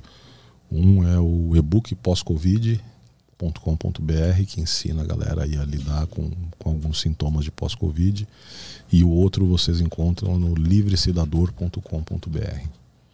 Tá bom? A gente esqueceu de mostrar o emblema, só pra fechar agora. Ah, o, em- é. o emblema de hoje pra quem ficou até o final e ouviu essa entrevista. Para quem ficou até o final, é, Sobreviventes. É. os merecedores do emblema aqui. Tá aqui o, o emblema. Eu só quero ver. Só mostrar aqui que tá maravilhoso. O de hoje tá, O pessoal vai ficar um pouco bravo lá na plataforma. tá maravilhoso isso aqui. Dá o braço. Qual é o Vou código? colocar aqui para eles aqui. Aí. O código do emblema é padrão à deriva. Padrão a deriva? É, Boa. padrão à deriva. Padrão 06, padrão. Boa, então. Dá o bracinho. Isso aí, galera. Valeu. Valeu, galera. Onde é que é? flowpodcast.com.br? Ah, sim, para resgatar flowpodcast.com.br. Você resgata tem até amanhã, ah, até amanhã, até as duas e meia da tarde. Para resgatar esse emblema, ele vai estar lá disponível no site. Então, flowpodcast.com.br barra resgatar. Você pode resgatar esse aí. Digita padrão à deriva. É só ter um cadastro, não precisa, não precisa ser assinante da plataforma, né? Só ter um cadastro. Só ter a conta, não precisa pagar nada, é de graça. Resgata lá e fica guardado pra você, porque eles somem amanhã, ninguém mais tem como pegar esse emblema. Em breve virará NFT pra vocês negociarem na Binance. Isso mesmo. Valeu, galera. Até terça que vem. terça, é terça. Terça ou quarta, não sei. Putz, vamos ver aqui rapidinho. Vamos só ver aqui rapidinho, se fechar aqui. Terça ou quarta-feira? Acho que é terça. Terça, isso mesmo, tá certo. Com quem? Rodrigo, o apresentador. Ah, é. Histórias muito boas, Vai ser né? maravilhoso isso. Então tá, boa noite e bom fim de semana pra todo mundo, porque pra nós hoje é sexta-feira. Tchau, tchau. Verdade. Até lá. Valeu, galera. Tchau.